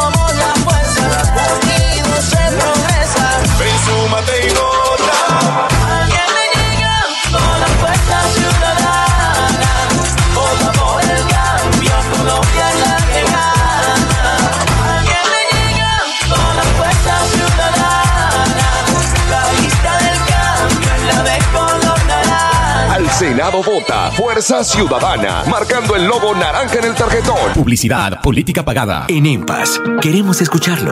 Hoy invitamos a Juan, a Carlos y también a Diana, o a cualquiera de ustedes para que nos cuenten sus peticiones, quejas y reclamos. Como empresa pública de Alcantarillado de Santander, estamos atentos para atenderlos. Recuerde que nos puede llamar al 605-9370, extensión 113 y 133, o ingresar a nuestra plataforma web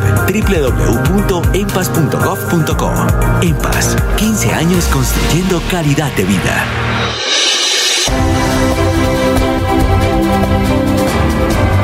Información y análisis. Es el estilo de Últimas Noticias por Radio Melodía 1080 AM.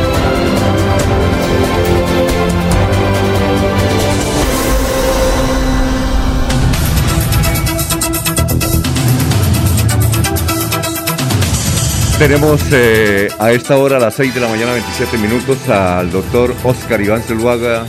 Usted es familiar ya en esta cabina, doctor Oscar Iván. Tenga usted muy buenos días. Alfonso, muy buenos días. Un saludo muy especial para toda su audiencia en la ciudad de Bucaramanga, en el departamento de Santander.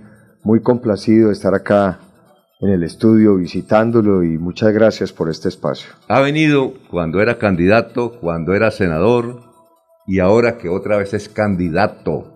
Sí, Yo le decía, señor. si usted es presidente de la República, esto queda grabado. Tenemos que sentarlo aquí una mañana también, ¿no le parece? Pero total, ¿dónde hay que firmar? Usted siempre ha sido muy, muy especial, muy abierto y, muy generoso en recibirme siempre en esta casa de Radio Melodía y por supuesto tengo un gran afecto y respeto por su labor profesional y para mí será un honor siempre llegar acá y si soy presidente, con la ayuda de todos los santanderianos, pues con mayor razón aquí estaremos. Eh, vamos con una pregunta que se hace gran parte de, de los colombianos y yo creo que muchos uribistas. Eh, mirando las encuestas, parece que no le favorecen a usted en esta oportunidad. ¿Qué piensa al respecto? Alfonso, yo creo que hay que entender esas encuestas hoy. O sea, hoy hay. Yo soy ya candidato y hay un grupo grande de precandidatos. O un mapa político donde no está en juego el, próximo 13 de marzo la elección del presidente. Pues no es una encuesta que diga muchas cosas. La campaña presidencial se va a iniciar después del 13 de marzo. Ahora lo que nosotros estamos concentrados es en la elección de Senado y Cámara. Hoy el Centro Democrático es la primera fuerza política del país y es la fuerza más importante en el Congreso. Tenemos un reto, mantener esa posición el 13 de marzo. Y por eso yo quiero invitar a todos los santanderianos, seguidores del Centro Democrático, uribistas, a todos, a que nos acompañen votando por las listas del Centro Democrático y el Senado y a la Cámara. Tenemos una lista integral sólida a la Cámara en el Departamento de Santander, personas con experiencia, trayectoria política, hombres y mujeres que le han servido al departamento y a la comunidad. Y tenemos una lista del Senado también con amplias y, muy capaces personas. Entonces, nuestro objetivo es ese. Y después del 13 de marzo ya el partido se concentrará en la elección presidencial. El 13 de marzo vamos a quedar cinco o seis candidatos. Y a partir de ahí es que se inicia la contienda presidencial.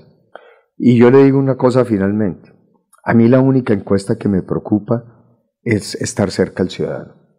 Yo desde que acepté mi candidatura lancé un, un, programa que estoy recorriendo el país, soy todo oídos. Y a eso vengo a Bucaramanga y a Santander, a escuchar al ciudadano, ese ciudadano que hoy está angustiado porque no le alcanza el aumento salarial para comprar los alimentos. A ese santanderiano que está angustiado con este costo de alimentos que está creando condiciones difíciles para muchos de ellos que viven en pobreza, están pasando hambre. Esa es la única encuesta que vale y esa es mi única preocupación, escuchar a los ciudadanos, trabajar en la solución para ellos y ya vendrán luego los momentos de las encuestas finales, definitivas. Así me pasó en el 2014, cuando fui candidato presidencial. Dos meses antes no figuraba en las encuestas y gané la primera vuelta. Entonces esto Y está luego- todo por verse. Y luego, en la, en la segunda, Nos hicieron trampa. El país ya lo conoce qué fue lo que pasó y cómo nos robaron a los colombianos esa segunda vuelta. un ex amigo de ustedes. ¿Sí o no? Ay, Dios mío, mejor no referirse. Oiga, apliquemos sentido común, doctor Oscar Iván, para lo siguiente. Cuando el doctor Uribe, hay mucha gente que es uribista y no es del Centro Democrático. Yo conozco mucha gente, no, yo voto por Uribe, hermano. Hay que invitarlo a que voten por el Centro Democrático. No, por eso. La gente comunica y tal vez usted se encuentre en todas las... No, yo voto por Uribe. Uribe es el duro. El hecho de que el doctor Uribe no encabece la lista al Senado y mucha gente siquiera no sabe quién encabeza la lista al Senado. ¿Cómo cree usted que va a estar el, el- el próximo 13 de marzo esa lista del Centro Democrático? Que hay figuras extraordinarias. Yo conozco mucha gente. Aquí vino la doctora Cabal. Eh, hay, hay santanderiano, hay un santanderiano ahí Néstor que- Díaz. Néstor Díaz, sí, claro. Hay una señora santanderiana que es una que el doctor Uribe la está ayudando mucho, tiene 86 años, vi- vive en Bogotá, es santanderiano. Usted tal vez la conoce, no, que no recuerdo el nombre. Eh, seguramente sí, pero, pero el, el perrenque, la salecita era el doctor Uribe en la lista y ahora no está. Claro, pero mire una cosa muy importante. Como usted lo dice, para nosotros ese es el gran reto. Poder mantener una votación sin que esté Uribe en el tarjetón. Pero sus ideas están ahí. Y yo creo que el uribista lo que debe pensar es que es el momento de hacerle un homenaje a Uribe. De ese hombre que todos los días se la ha jugado y se la juega por este país, verlo en la calle, repartiendo volantes, a la edad en que está, 69 años, lleno de energía, de amor, de compromiso por Colombia. A eso es que estoy llamando yo al uribismo. Es el momento de unirnos. Este es un partido que ha salvado a Colombia en momentos muy adversos. Gracias a este partido no llegó el socialismo del siglo XXI. Este es el único partido que tiene la capacidad y las condiciones para evitar que a Colombia le llegue el populismo de izquierda, esa izquierda radical, que puede afectar nuestra democracia y nuestra libertad y valores democráticos esenciales. Ese es el partido. Por eso yo invito a todos los uribistas de Santander que salgan a votar. Si no tienen un candidato específico, salgan y señalen con una X el logo del partido en el tarjetón. Al votar por el partido, el logo del partido en el tarjetón, están votando por Uribe, están votando por sus ideas, por este proyecto que ha sido la salvación de Colombia y que tiene mucho para aportarle al país. Este gobierno tiene cosas positivas. El año pasado logramos un crecimiento económico los más altos Oye, del ¿de, mundo. de dónde salió ese? Y le cuento una cosa. Mire, Que es real, porque No, es- pero, pero doctor, mire, yo he asistido por virtualmente y a veces presencialmente. ¿Quién está haciendo ruido por ahí? ¿Alguien está haciendo ruido, por favor? Que cierren el micrófono porque es que no nos dejan escuchar. Eh, O, o que se queden calladitos. Mire, yo he asistido a foros virtuales y presenciales donde decían, es que si la economía colombiana, decía un dirigente gremial el año pasado, llega al 5%, ese es un verdadero milagro. Verdadero y milagro. fue el 10.6. Bueno, por eso, y uno no entiende eso, doctor, No, en serio. ¿Por la- qué de la noche a la mañana el DANE, que es del Estado, dice lo contrario? No, pero no es el DANE, son las cifras reales porque... No, pero cua- el DANE igual- las publicó. Claro, pero porque obedece a unas cifras reales. ¿Qué ocurrió? Pero real, ¿por qué? ¿En qué sentido? Déjeme, yo le explico. Sí, claro. Alfonso, porque primero la vacunación funcionó, fue muy exitoso. Creo que el gobierno manejó correctamente el proceso de vacunación. Y eso generó confianza para regresar a la normalidad. Y hubo, como veníamos de un paro, digamos, había un consumo contenido, porque no, la economía no estaba en su normalidad. Y se juntaron dos cosas. Creció el consumo de los hogares. El consumo de los hogares creció casi el 15% y creció la inversión, porque el país está en un momento donde se empezó a generar y a recuperar nuevamente la confianza. ¿Dónde lo reflejaba usted? En los tiquetes aéreos, en los transportes, en los hoteles. Hablaba en estos días con hoteleros de Cartagena. Llevan cinco meses y van un 25% por encima de los niveles del 2019, que fue un año muy bueno para el turismo. Entonces son cifras que están respaldadas en hecho. Entonces esa parte afortunadamente le salió bien al país y le salió bien al gobierno. Eso no quiere decir que los problemas económicos están resueltos, no. Por ejemplo, todavía nos faltan 800 mil empleos para llegar al nivel de empleo que teníamos antes de la pandemia. Ahí hay un gran desafío. Ha aumentado el hambre. ¿Por qué? Porque este costo de alimentos ha hecho que muchas más familias no puedan tener las tres comidas al día. Y ese hoy es el principal desafío. Si usted me pregunta hoy cuál es el principal problema del país, es ese. Que el costo de los alimentos se ha disparado de tal manera que ha afectado el salario, el aumento del salario se lo devoró y está generando una inmensa preocupación en los hogares. Por eso hemos hecho varias propuestas. El presidente Uribe hablaba de que por qué los empresarios no se ponen de acuerdo con trabajadores y les pueden dar un bono por una única vez para compensar esa mayor inflación. Yo le he propuesto al gobierno, ¿por qué no hacer un giro adicional en familias en acción, adulto mayor, jóvenes en acción, para que estos sectores de bajos ingresos puedan tener un, una compensación de este incremento del costo de alimentos? El presidente ya anunció que ese millón de familias que reciben ingresos solidarios adicionales este año para completar cuatro millones van a recibir desde la primera semana de marzo su giro adicional. Entonces, todas estas acciones son una respuesta a un problema muy delicado que tenemos hoy y que afecta la tranquilidad de cualquiera, porque el que no le alcance la plata para ir a mercar, pues eso es de angustia diaria y permanente. Vamos a una pausa, doctor. Espero que se, se- sabemos de sus compromisos, de que los periodistas quieren entrevistarlo. Tenemos tiempo. Bueno, tranquilo. perfecto, muchas gracias. Vamos a una pausa porque mis compañeros, eh, ahí hay cinco o seis compañeros que quieren hacerle también pregunta y, y desde luego el reclamo, un reclamo. Claro reclamos. que sí, Alfonso. Son las 6 y 37, estamos hablando con el doctor Oscar Iván Zuluaga aquí en Radio Melodía.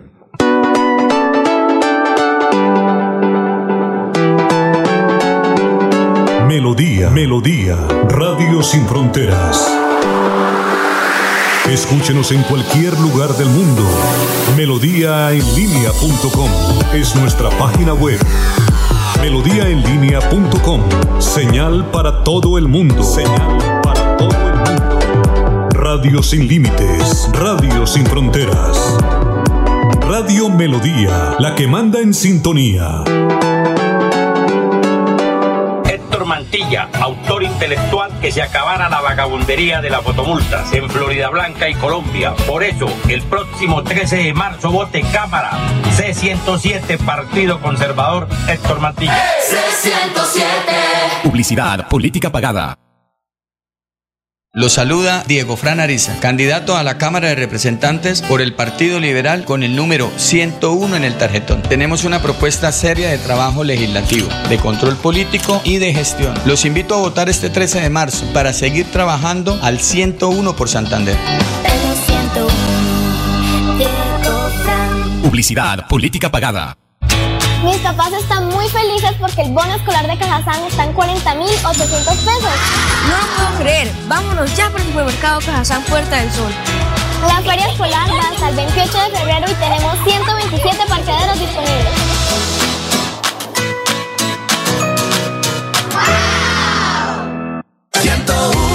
Cámara 101. Oscar Villamizar es el 101.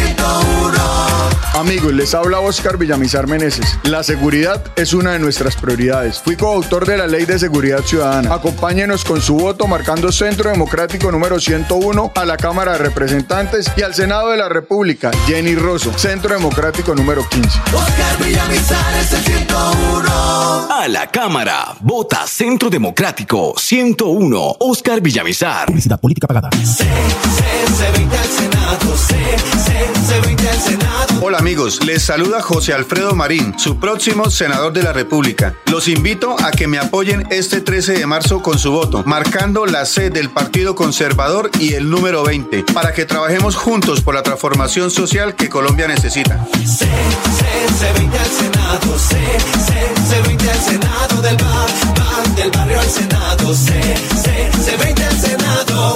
Publicidad política pagada. Yo sé que es lo bueno.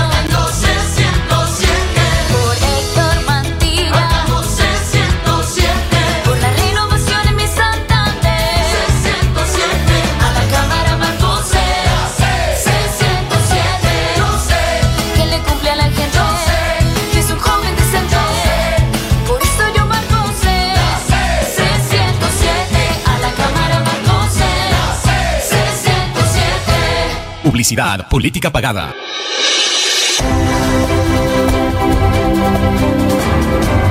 Información y análisis. Es el estilo de Últimas Noticias por Radio Melodía 1080 AM.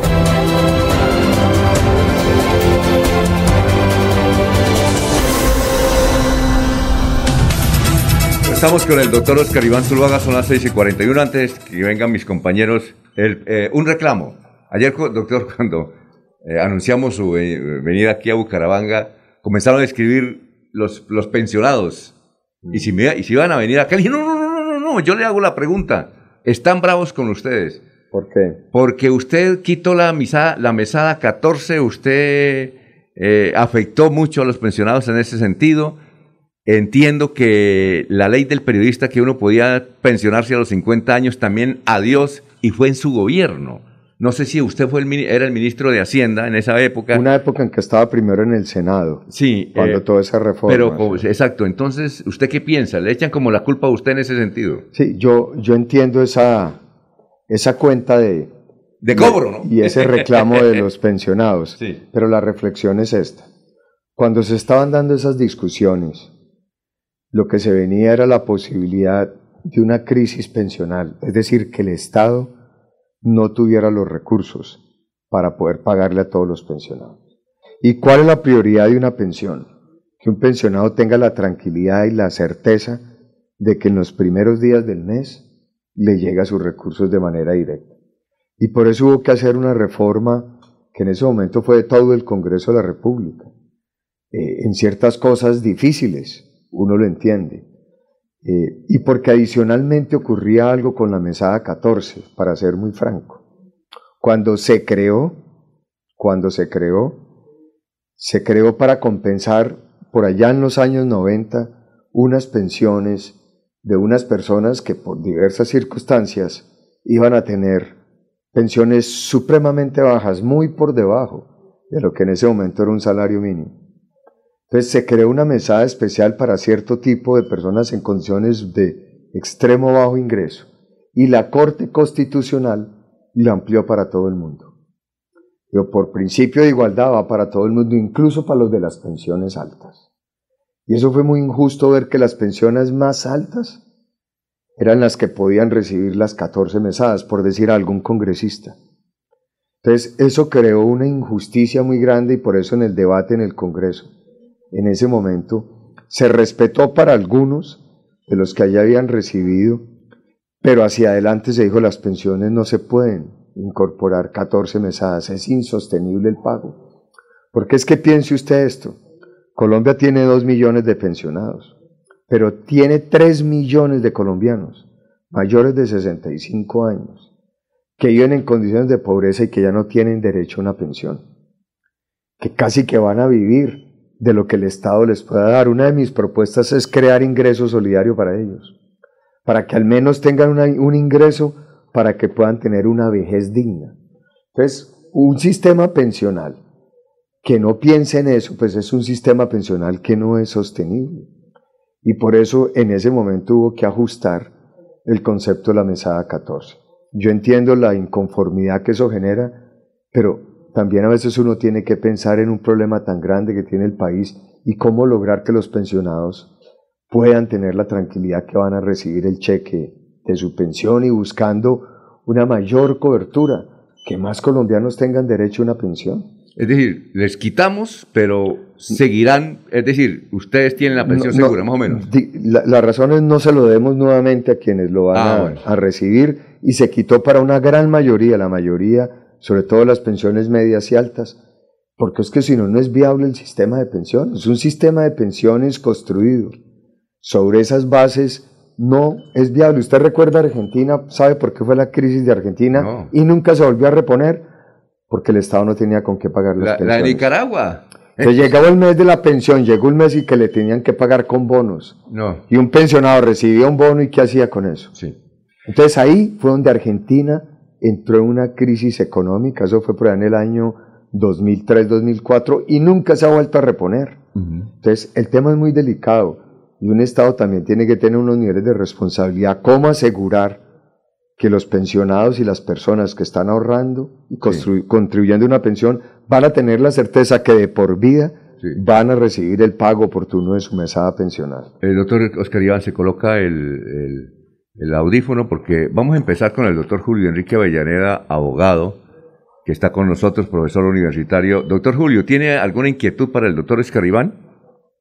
Saludarlo muy cordialmente, lamentando no poder compartir allá en, en vivo este, esta conversación y, y extrañando los tintos que en anteriores oportunidades eh, nos tomamos ahí en, en la cabina. Está, eh, eh, es correcto, pienso, doctor Iván, que eh, se invoque el principio de la solidaridad que usted alude para eh, justificar eh, la eliminación de la mesada 14. Pero el principio de la solidaridad en este caso, ¿por qué se cargó a la parte más débil de la relación que era el pensionado? ¿Por qué no lo asume el Estado directamente? Porque el principio de la solidaridad supone que aportan los que tienen y los que tienen una mejor condición, ¿no? ¿Por qué no se idearon eh, mecanismos de otro orden? Nos pareció muy, nos parece muy simplista haber eh, determinado que, afectar al, pensionado, que repito es la parte débil de la relación. ¿Por, por qué el principio de la solidaridad se cargó en esa parte débil y por qué no se buscó un mecanismo que tuviese, eh, en, el que es el- en el que la solidaridad encontrase otra fuente? Doctora Avellaneda, muy buenos días. Me alegra mucho saludarlo. Precisamente la mesada 14 nace bajo un principio de solidaridad, que era para unos niveles de pensión específica. Pero la Corte, en una sentencia, por principio de igualdad la extendió para todos los pensionados, incluso los de los salarios más altos, las pensiones más altas. Un congresista se pensionaba con un salario altísimo y recibía 14 mesadas. Entonces fue la propia Corte la que dice o todos o nadie. Eso era insostenible. Entonces el problema fue ese. La mesada 14 nace para un determinado sectores o pensionados de bajos ingresos y la Corte la extendió para todo el mundo. Y ahí es donde se volvió insostenible. Entonces fíjese usted que, que detrás de eso también hay el principio de solidaridad que yo comparto, pero también hay un principio de que no es justo de que las pensiones más altas de los que menos han cotizado, donde están los mayores subsidios, y tengan un beneficio de esos cuando tenemos millones de colombianos que ni siquiera pueden tener derecho a una pensión. Muy bien, eh, Eliezer, lo escucha el doctor Oscar Iván Zuluaga. Eliezer, bueno, eh, Jorge, Sí, don Alfonso, con los buenos días para el candidato Oscar Iván Zuluaga. Eh, esta semana el país reaccionó ante el fallo de la Corte Constitucional que amplía el periodo para la suspensión de embarazos no deseados en las mujeres de nuestro país. ¿Qué opinión le merece a Oscar Iván Zuluaga esta acción de la Corte Constitucional? Y de llegar a la presidencia de la República, ¿cuál sería la acción para, para apoyar o revertir esa decisión? Jorge, muy buenos días. Es una pregunta muy importante. A mí me generó un tristeza y dolor. Yo soy defensor de la vida, desde la concepción hasta la muerte. Y este fallo fue un golpe para el país. Un golpe porque la Corte sustituyó al Congreso, porque la Corte de manera, eh, digamos, unilateral tomó una decisión en un tema que afecta a millones de colombianos, a todo el país, que es un tema muy sensible. La Corte privilegió por encima de la Constitución el derecho a la, y el derecho a la vida que consagra una decisión. Colombia queda inducido a ser un país como si fuera el aborto un derecho consagrado en la Constitución. Ese derecho no existe. Y por eso eh, yo creo que lo que ha ocurrido en, en- en Colombia es esa movilización ciudadana que yo apoyo para que se pueda dar un referendo de iniciativa ciudadana para poder abolir esa decisión de la Corte. No hay otro camino, porque es la única forma como se puede proteger eh, el derecho a la vida. Es que las 24 semanas es un ser completamente formado, es un ser humano. Aquí hay, conozco muchas personas que han nacido a esa edad y hoy tienen toda esa vitalidad. Una decisión realmente muy difícil que nos lleva también a una discusión amplia en la sociedad y es cuál debe ser la sexualidad en la sociedad, cómo tenemos que educar en nuestros colegios, qué conciencia hay que tener como sociedad sobre lo que significa las relaciones sexuales, sobre lo que significa el embarazo adolescente, lo que significa no tener un conocimiento claro de las implicaciones que hay de cualquier decisión que se tome en materia de sexualidad. Entonces, dolor, tristeza, yo respaldo ese, esa iniciativa ciudadana de un referendo para poder eh, derogar esa decisión de la Corte Constitucional. Es la única vía que da la Constitución para poderlo hacer y, y creo que ese debate lo necesita el país porque no es posible que con el voto de un magistrado se defina un tema tan delicado como es el derecho a la vida.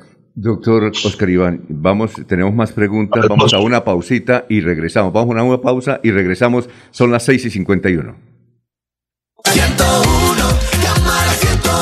Amigos, les habla Oscar Villamizar Meneses. Seguiré liderando los encuentros de seguridad ciudadana en todos los rincones del departamento. A los residentes de delitos les digo que se les acabó la alcahuetería. Vamos por ellos. Acompáñenos con su voto. Centro Democrático número 101 a la Cámara de Representantes y Jenny Rosso al Senado de la República, Centro Democrático número 15.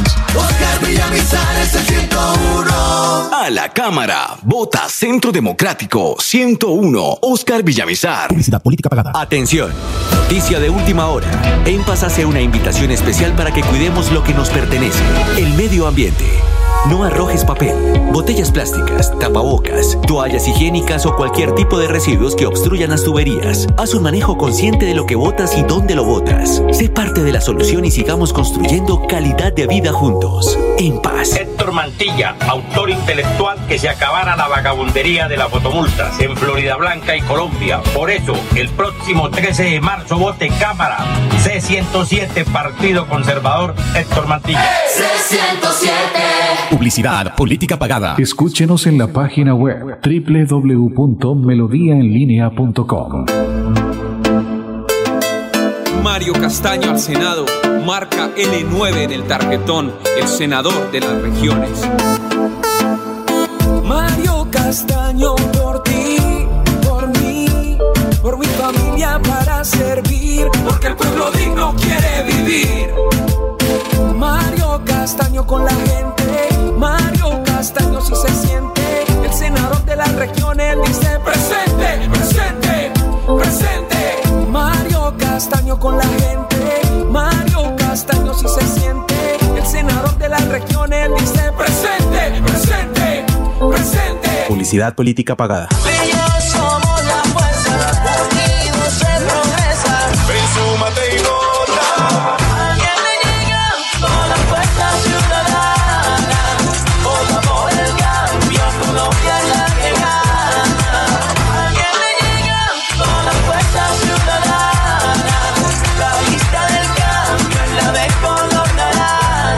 Senado vota Fuerza Ciudadana, marcando el logo naranja en el tarjetón. Publicidad, política pagada.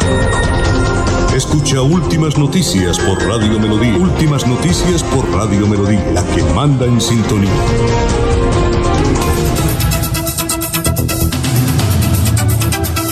Bueno, eh, Eliezer ya, ya, o Laurencio o Eliezer, ¿quién está? Ya estoy listo. Ah, bueno, eh, y luego vamos con Laurencio, estamos con el doctor Oscar Iván Zuluaga. Don Eliezer, lo escucha el doctor Oscar Iván Zuluaga. Le transmito en primera instancia una pregunta que me formula un amigo de Bogotá, José Tomás Cárdenas Herrera, y dice, buen día, Eliezer. Pregúntele a Oscar Iván, ¿de dónde van a sacar la prima a los empleados que propone Uribe si la pandemia nos dejó sin presupuesto? ¿No sacrificaremos la mesada 13? Y es la pregunta de, de José Tomás. Y mi pregunta, cuando el, cuando el eh, expresidente Uribe hizo su primera campaña aquí en Santander para la presidencia, en alguna de sus alocuciones o en varias de sus alocuciones, anunciaba que se iba a moler por Santander. Era la frase, me voy a moler para, por Santander, decía el doctor Uribe. Pues la gente se quedó esperando muchas obras de progreso amparados bajo esa, bajo esa consigna del doctor Uribe.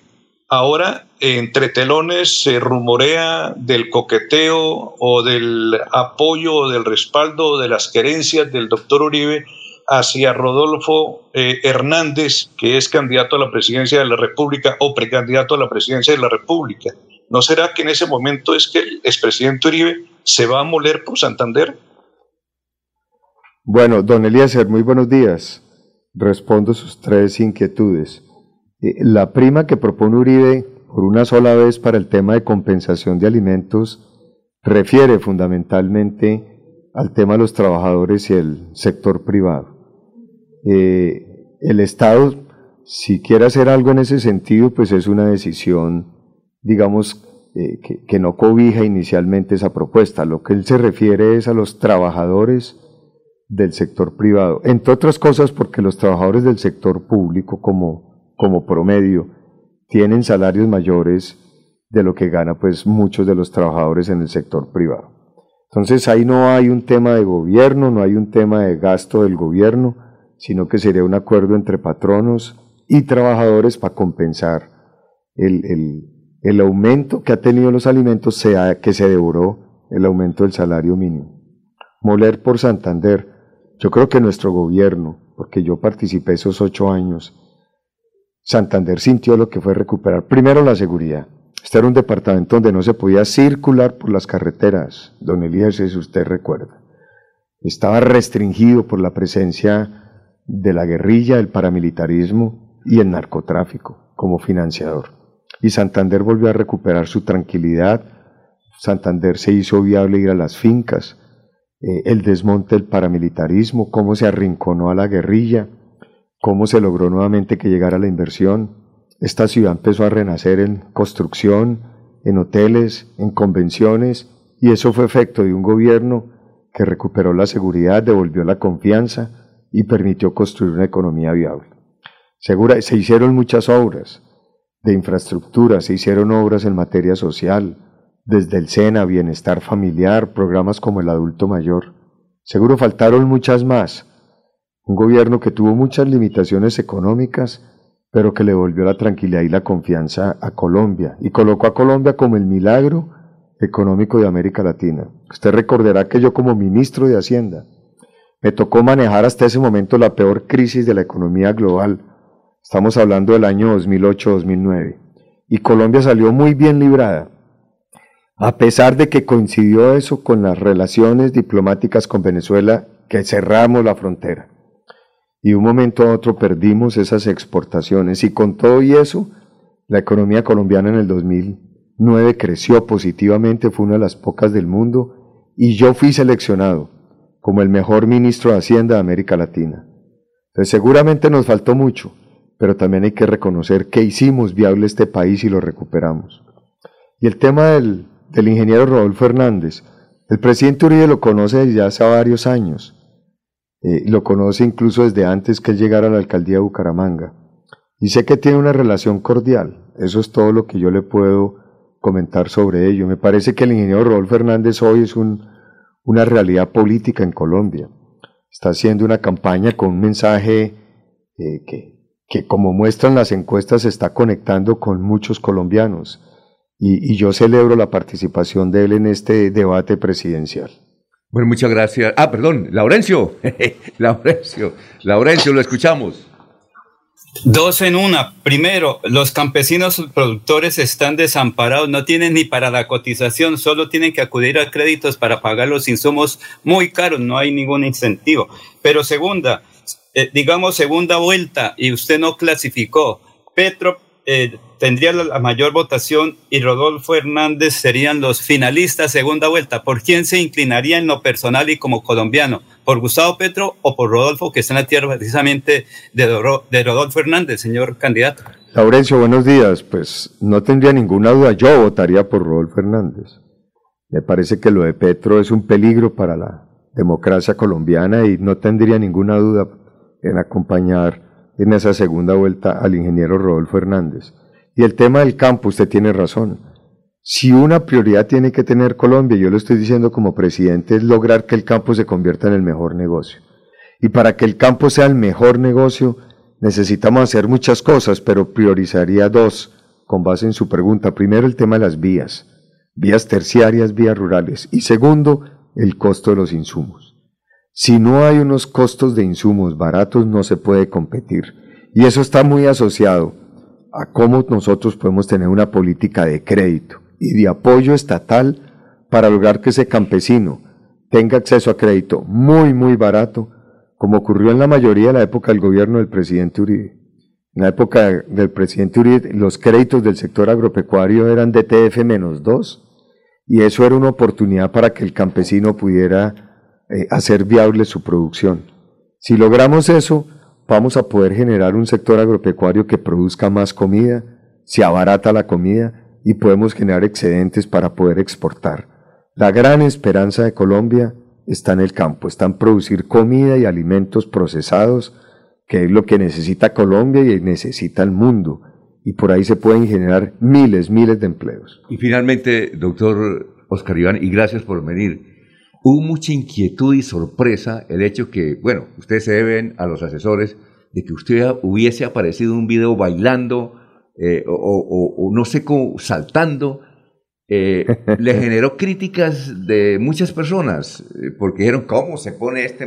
Fuera un niño, pero es que es Oscar Iván, personaje, va a ser presidente de Colombia, ¿por qué se presta para eso?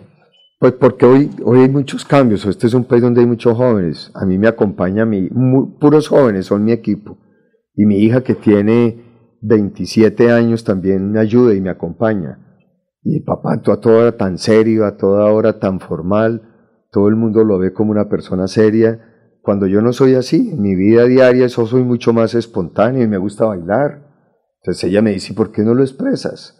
Y ahí han nacido todas esas eh, piezas que digamos van a redes y que como todo, a uno no les gusta, a otros sí, pero eso es parte de la vida diaria y es la parte de, de este ejercicio de liderazgo público. Todo lo que uno hace va a tener siempre críticas, va a tener personas que lo rechazan, pero igualmente a otros que les agrada y personas nuevas que les gusta. Entonces es una forma de conectarse con todos los sectores de la sociedad. Doctor Escaribán, muchas gracias por haber estado aquí con nosotros. Éxitos en su gestión y en su camino a la presidencia. Alfonso, muchas gracias y nuevamente quiero invitar a todos los santanderianos a que este 13 de marzo voten por el Centro Democrático, por la, nuestra lista al Senado y a la Cámara. Vale la pena. Centro Democrático es un partido comprometido con Colombia, comprometido con la defensa de la democracia y de valores esenciales como el de la libertad, la iniciativa privada, el emprendimiento y el empleo. Son las 7, 3 minutos, estamos en Radio Melodía. Aquí Bucaramanga, la bella capital de Santander. Transmite Radio Melodía, Estación Colombiana, HJMH, 1080 kilociclos, 10.000 vatios de potencia en antena, para todo el oriente colombiano. Cadena Melodía, la radio líder de Colombia. Mantilla, intelectual que se acabara la vagabundería de las fotomultas en Florida Blanca y Colombia. Por eso, el próximo 13 de marzo vote Cámara C107 Partido Conservador Héctor Mantilla. C107. Publicidad, política pagada. Los invitamos a sintonizar el programa Curación Natural de la Unidad Médica Biológica del Dr. Ricardo González, de lunes a viernes en los horarios 7 y 30 y 9 y 30 de la mañana y los sábados 7 y 30 y 12 del mediodía. Aquí encontrará la orientación profesional para todo tipo de enfermedades, tratamientos con medicamentos naturales. Llame y agende su cita médica al 313-392-2623, 313-392-2623.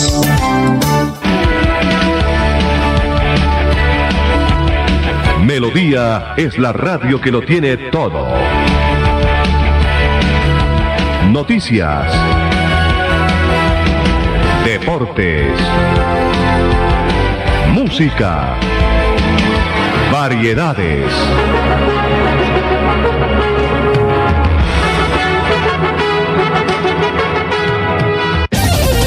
En Radio Melodía, últimas noticias. Las noticias de la hora. Las noticias de la hora. Hola, ¿qué tal? Soy Florentino Mesa. Desde el Centro de Producción Internacional de Ocio Noticias, esta es la vuelta al mundo en 120 segundos.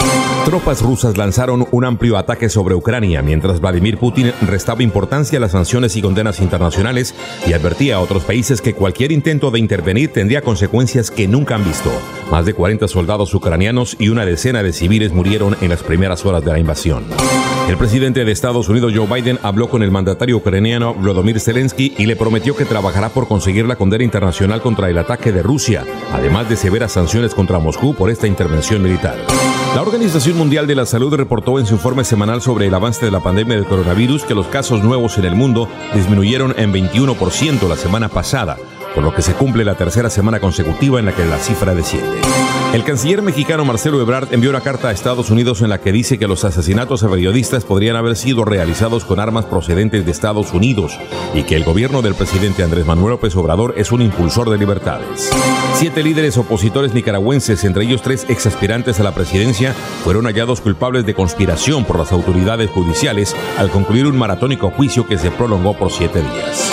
El gobierno de Nicaragua retiró las credenciales a Alfredo Rangel como embajador de Colombia en Managua, alegando que se inmiscuyó ofensivamente en los asuntos internos del país. Al mismo tiempo, el gobierno colombiano pidió a su representante retirarse de esa nación en rechazo a que Daniel Ortega calificó a Colombia como un narcoestado. La Organización Panamericana de la Salud reportó que la tasa de vacunación contra la poliomielitis ha caído a su nivel más bajo en más de dos décadas en las Américas e instó a los países a que redoblen sus esfuerzos de inmunización en los niños. 13 millones de personas en Yemen, el 40% de la población, se dirigen a una hambruna debido a la larga guerra civil en el país y a la falta de financiamiento para ayuda humanitaria, advirtió el responsable de la Agencia de Alimentos de Naciones Unidas. Esta fue la vuelta al mundo en 120 segundos.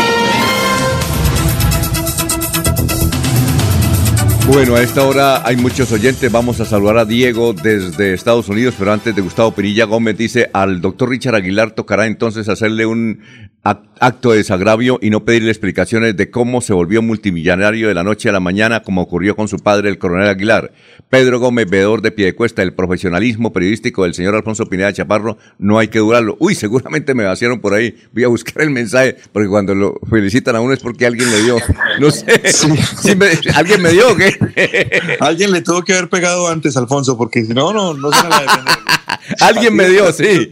Eh, Gustavo Pinilla Gómez, Tolima quedó campeón de la, eh, go- eh, Tolima quedó campeón de la Superliga gracias a un gol del santanderiano Michael Rangel, Fundación Real de Florida Blanca, y hay 73 mensajes, ya lo vamos a leer a, a las personas que nos han enviado, pero más o menos estos son eh, los que han llegado hace tiempo. Bueno, eh, Diego, ¿cómo se encuentra? ¿Qué, hay, ¿Qué tal vida? ¿Qué hay, qué hay que hacer? Qué pena, don Alfonso. ¿No? Dos días de ausencia, pero eh, no eran, no, no fueron voluntarias, fueron obligadas. Pero ya, ya todo está muy bien, gracias a Dios. Les, ¿Cómo está, don Alfonso? le- les contaremos acá, doña Milena les cuenta. Eso está muy bien, eso está muy bien. Ah, bueno. Bueno, don Alfonso, mire, hoy, hoy le quiero hablar rápidamente del, del tema de los deportes porque, pues, como hemos estado ausentes este par de días, eh, quisiera ponernos como al día en lo más importante. Claro. Se jugó la Champions martes y miércoles. El martes el Chelsea venció 2 por 0 al Lille. El Villarreal empató contra el Juventus en el Estadio de la Cerámica. Un muy buen partido. Recordemos que estos son partidos de ida. Y ayer el Atlético de Madrid empató contra el Manchester United en el estadio, en el Wanda Metropolitano de Madrid. Un resultado que no es tan bueno, eh, pero deja la clasificación abierta. Y el Benfica empató 2 por 2 contra el Ajax de Ámsterdam. En este partido la noticia es este muchacho Sebastián Haller, que es eh, un goleador del Ajax. Lleva 11 goles en 7 partidos en la Champions League. Es, ha anotado en todos los juegos de esta, de, esta, de esta Champions League y es la primera vez que este muchacho juega la Champions League con el equipo del Ajax. Es un tremendo goleador, algo parecido a lo de Haaland, algo parecido a lo de Mbappé. Ya la gente lo está comparando con estos goleadores y dice que va a ser top, top mundial. Este muchacho, Sebastián Haller, que juega en el Ajax. Hablando de Mbappé, le cuento que se rumora que el PSG le puso un cheque en blanco para renovarlo, para que no se vaya para el Real Madrid. Y la noticia es que lo rechazó.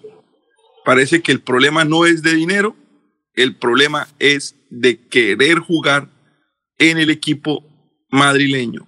Todo parece indicar que Kylian Mbappé, el mejor jugador del mundo hoy por hoy, va a ser nuevo jugador del Real Madrid a partir de la próxima temporada. Y ayer, eh, como ahora todos somos hinchas del Liverpool, ayer jugó el Liverpool con Luis Díaz de delantero frente al Leeds de Marcelo Bielsa en un partido muy apretado, le ganó 6 por 0, es una aplanadora ese equipo. Parece que Luis Díaz llevará 20 años jugando con el Liverpool, se entienden a la perfección con sus compañeros. Ayer hubo doblete de Salah, hubo, hubo doblete de Mané, los dos centrales anotaron para el Liverpool. Es un equipo que juega bien, que disfruta el fútbol, que lo hace muy bien y Luis Díaz está metido en ese combo, como dicen por ahí. Luis Díaz está jugando de titular. ¿Cuánto tiempo, cuánto tiempo jugó en el partido? Eh, eh, ¿Inició? fue titular, no, no tengo aquí el número exacto del minuto que salió, creo que salió en el minuto 70 y algo, 75. Ah, pero- 80 minutos. 80. Ah, pero, 80, pero, pero fue pero inicialista. ovación, Pero inició. Pero inició. Señor. Inició. Sí, inició, claro. Fue titular. Mm. Lo que pasa es que Firmino, el brasilero, está tocado y Diego Jota, el portugués, está volviendo también de una lesión. Él está aprovechando los minutos. No sé si en el momento clave vaya a ser titular. Lo llevaron pensando en que fuese el quinto delantero y que tienen que rotarlo. Salah y Mané, desde que estén bien, son intocables, son goleadores, son las figuras del equipo, pero yo creo que Luis Díaz tiene una buena posibilidad de hacerse un hueco. Además, cuando juega Diego Jota, eh, cuando juega Jota o Firmino, el brasilero o el portugués, ellos van de nueve de punta, ¿sí? Y Salah va, a una, va a un extremo y Mané va al otro extremo.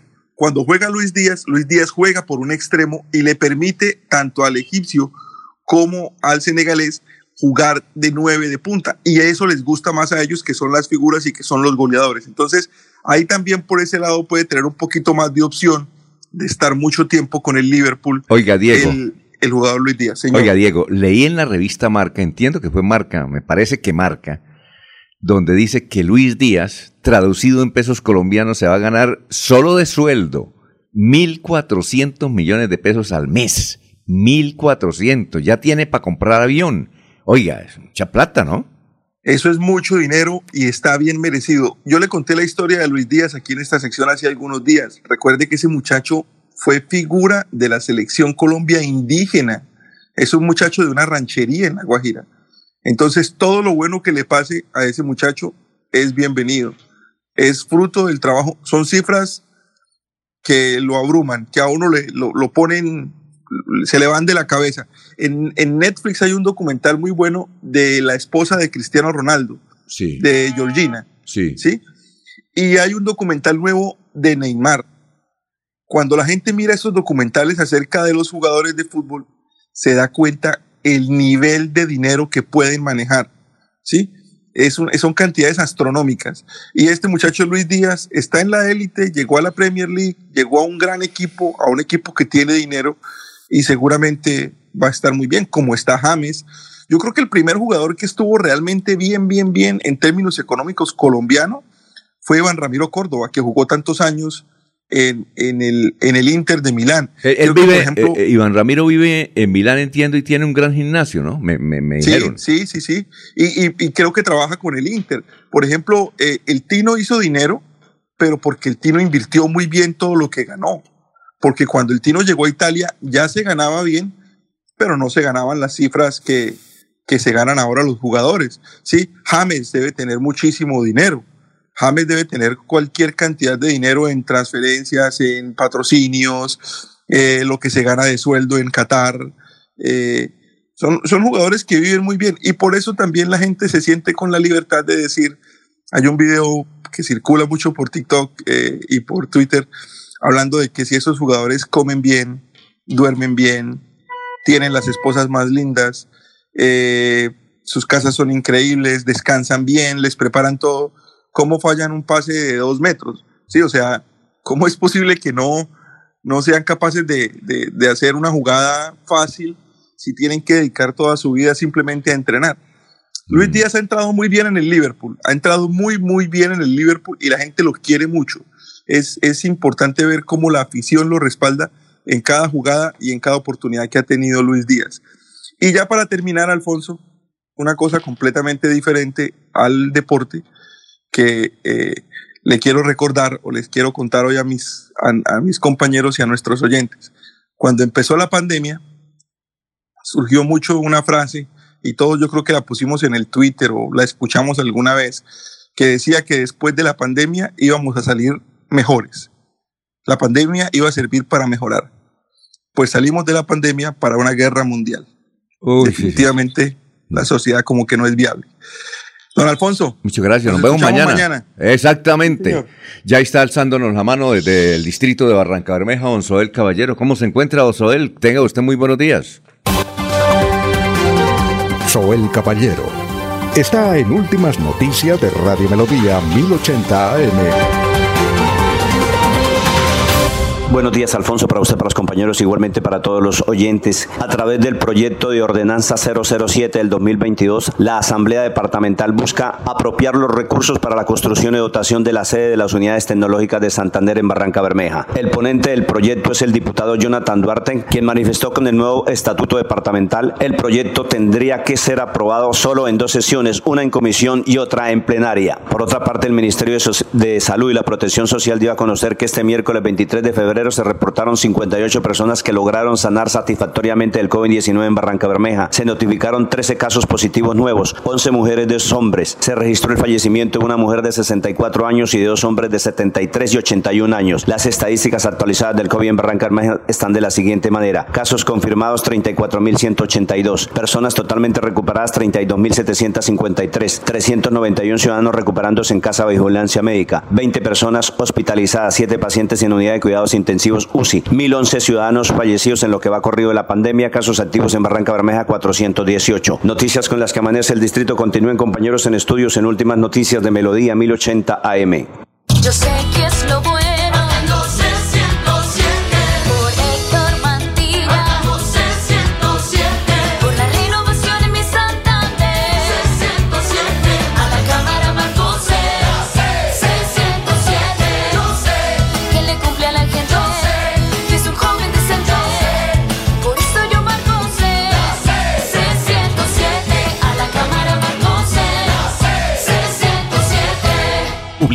Política pagada. Bienvenidos a su concurso. Si lo tiro, me lo tiro. Un concurso diseñado para usted que arroja todo tipo de residuos en el sistema. El medio ambiente no es un juego. El buen uso del sistema de alcantarillado es fundamental para su cuidado. No arroje restos de papel, botellas plásticas, tapabocas, toallas higiénicas, tampones, desperdicios y todo tipo de elementos que taponan las tuberías. Tú puedes formar parte del equipo En Paz y proteger el medio ambiente. En Paz, construimos calidad de vida. Hay más noticias. Muchas noticias, muchas noticias en Melodía 1080 AM. A las 7 de la mañana, 18 minutos, hay muchos oyentes. Jai- Jaime Alberto Díaz, geólogo que vive en Barichara, dice que hay preocupación aquí en el municipio porque hace ya varios meses no llueve. Entendemos, dice eh, el doctor Díaz, que mañana hay una rogativa en Barichara para que llueva. Ojalá Dios. Eh, también hay muchos mensajes relacionados con el doctor Oscar Iván Zuluaga, los pensionados bravos con Oscar Iván Zuluaga, porque dicen no admitimos esa explicación y felicitamos al doctor Julio Enrique Avellaneda por la contrapregunta. Nos dice Abelardo, que nos escucha aquí en la ciudad de Bucaramanga, en el sector de cabecera. Eh, don Jorge Abel Flores nos informa que acaba de pegarse tremendo desayuno eh, en la cumbre y que tiene este mensaje. A ver, don Jorge Abel, desde la cumbre, los liberales y las liberalas. Muy buenos días. Buenos días para la potente Radio Melodía. Un saludo muy especial para todo su equipo de trabajo, Alfonso Pineda Chaparro. Gracias por la oportunidad que nos brinda para seguir socializando la propuesta del senador Mario Alberto Castaño. Marcamos la L y el número 9, el senador de las regiones, el senador de las vías, para darle un estartazo al desempleo, como siempre le he dicho, en el departamento de Santander. Hoy estamos desde la cumbre, aquí en el barrio La Cumbre de Florida Blanca. Estamos recorriendo aquí el comercio, la plaza de mercado y hablando con nuestros amigos que tenemos también acá en la cumbre. Muchas gracias por la oportunidad que nos brinda, un saludo muy especial y protestamos por eh, la violencia que se ha desatado aquí en el país especialmente aquí en, en la tierra comunera y seguimos defendiendo la fuerza pública. El senador Mario Alberto Castaño sigue defendiendo la fuerza pública para tenerle, darle orden a este país. Muchas gracias, que el Señor bendiga y que podamos volver a salir a la provincia sin ningún problema. Para, por eso estamos por aquí en estos barrios, recorriendo estos barrios. Un abrazo para ti, muchas gracias.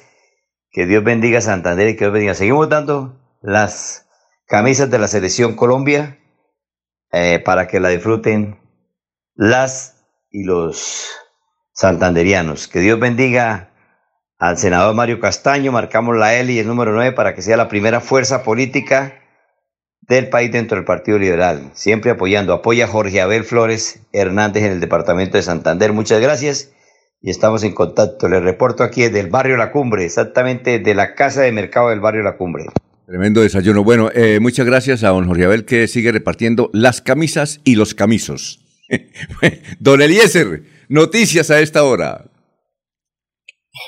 A ver, quiere decir algo el doctor Avellaneda. Sí, Eliezer, gracias, muy amable. No, Alfonso, sí quisiera eh, hacer, eh, digamos, dos precisiones de carácter jurídico. Una a propósito de las expresiones últimas del doctor Iván Cancino y otra alguna alusión a los comentarios del doctor Oscar Iván Zuluaga en relación con el fallo de la Corte.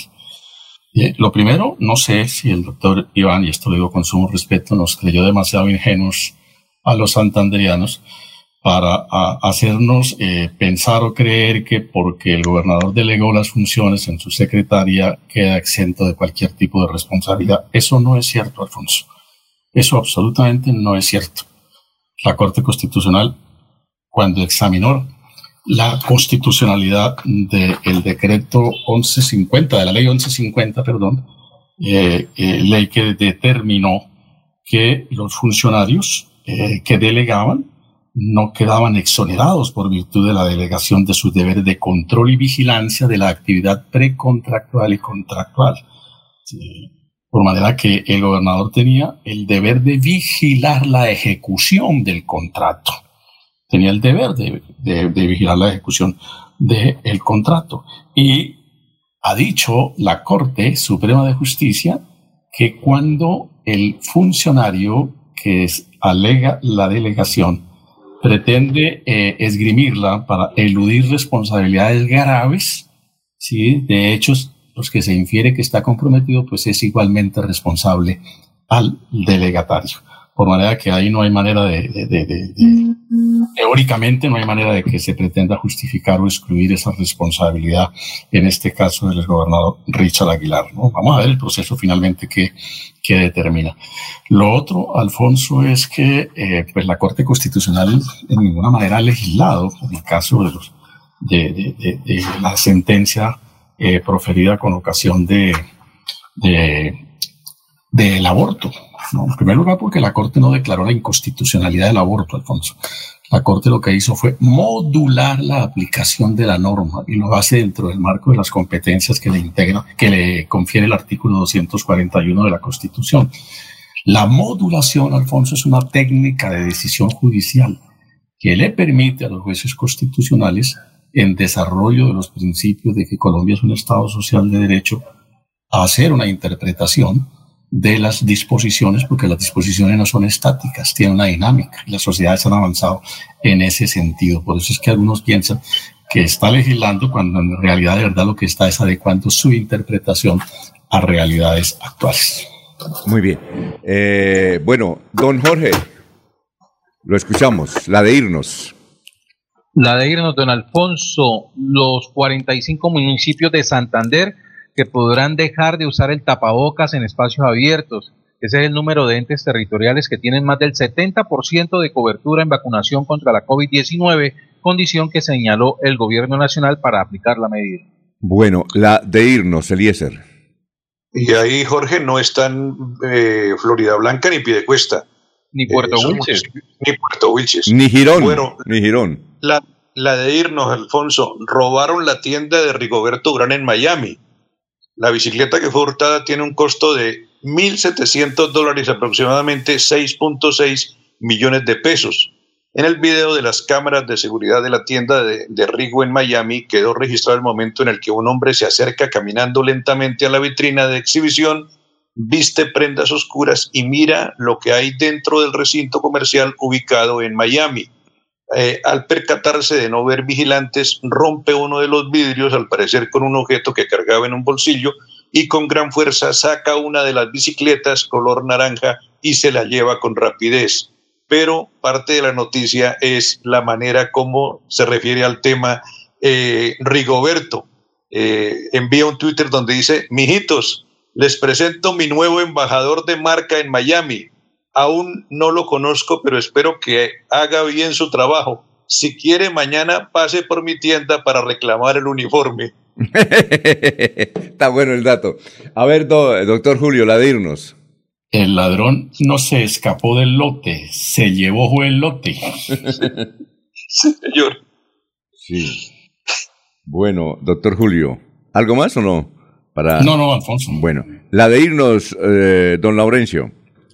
Alfonso, el secretario John Jaime Ruiz Macías, secretario del Interior de Santander y gobernador encargado, quedó pues diciendo que ayer hubo Consejo Extraordinario de Seguridad y hay que tener en cuenta que no hay que convencernos por las redes sociales. Si quiere 30 segundos. No, es que no, no sé si alcanzamos. Anulfo, ¿alcanzamos? No creo. ¿Sí? Es que el problema es de tiempo, Laurencio. Creo que no alcanzamos. Eh, muy amables, muy gentiles. Mañana eh, a las eh, 5 de la mañana, como siempre, que pasen un estupendo día. A, eh, a continuación viene un médico que escucha eh, a los oyentes, eh, les da consejos, sobre todo el que es científico, le da buenos consejos para tener buena salud. Enseguida, no se vayan. Melodíaenlínea.com 1080m. Últimas noticias los despierta bien informados de lunes a viernes.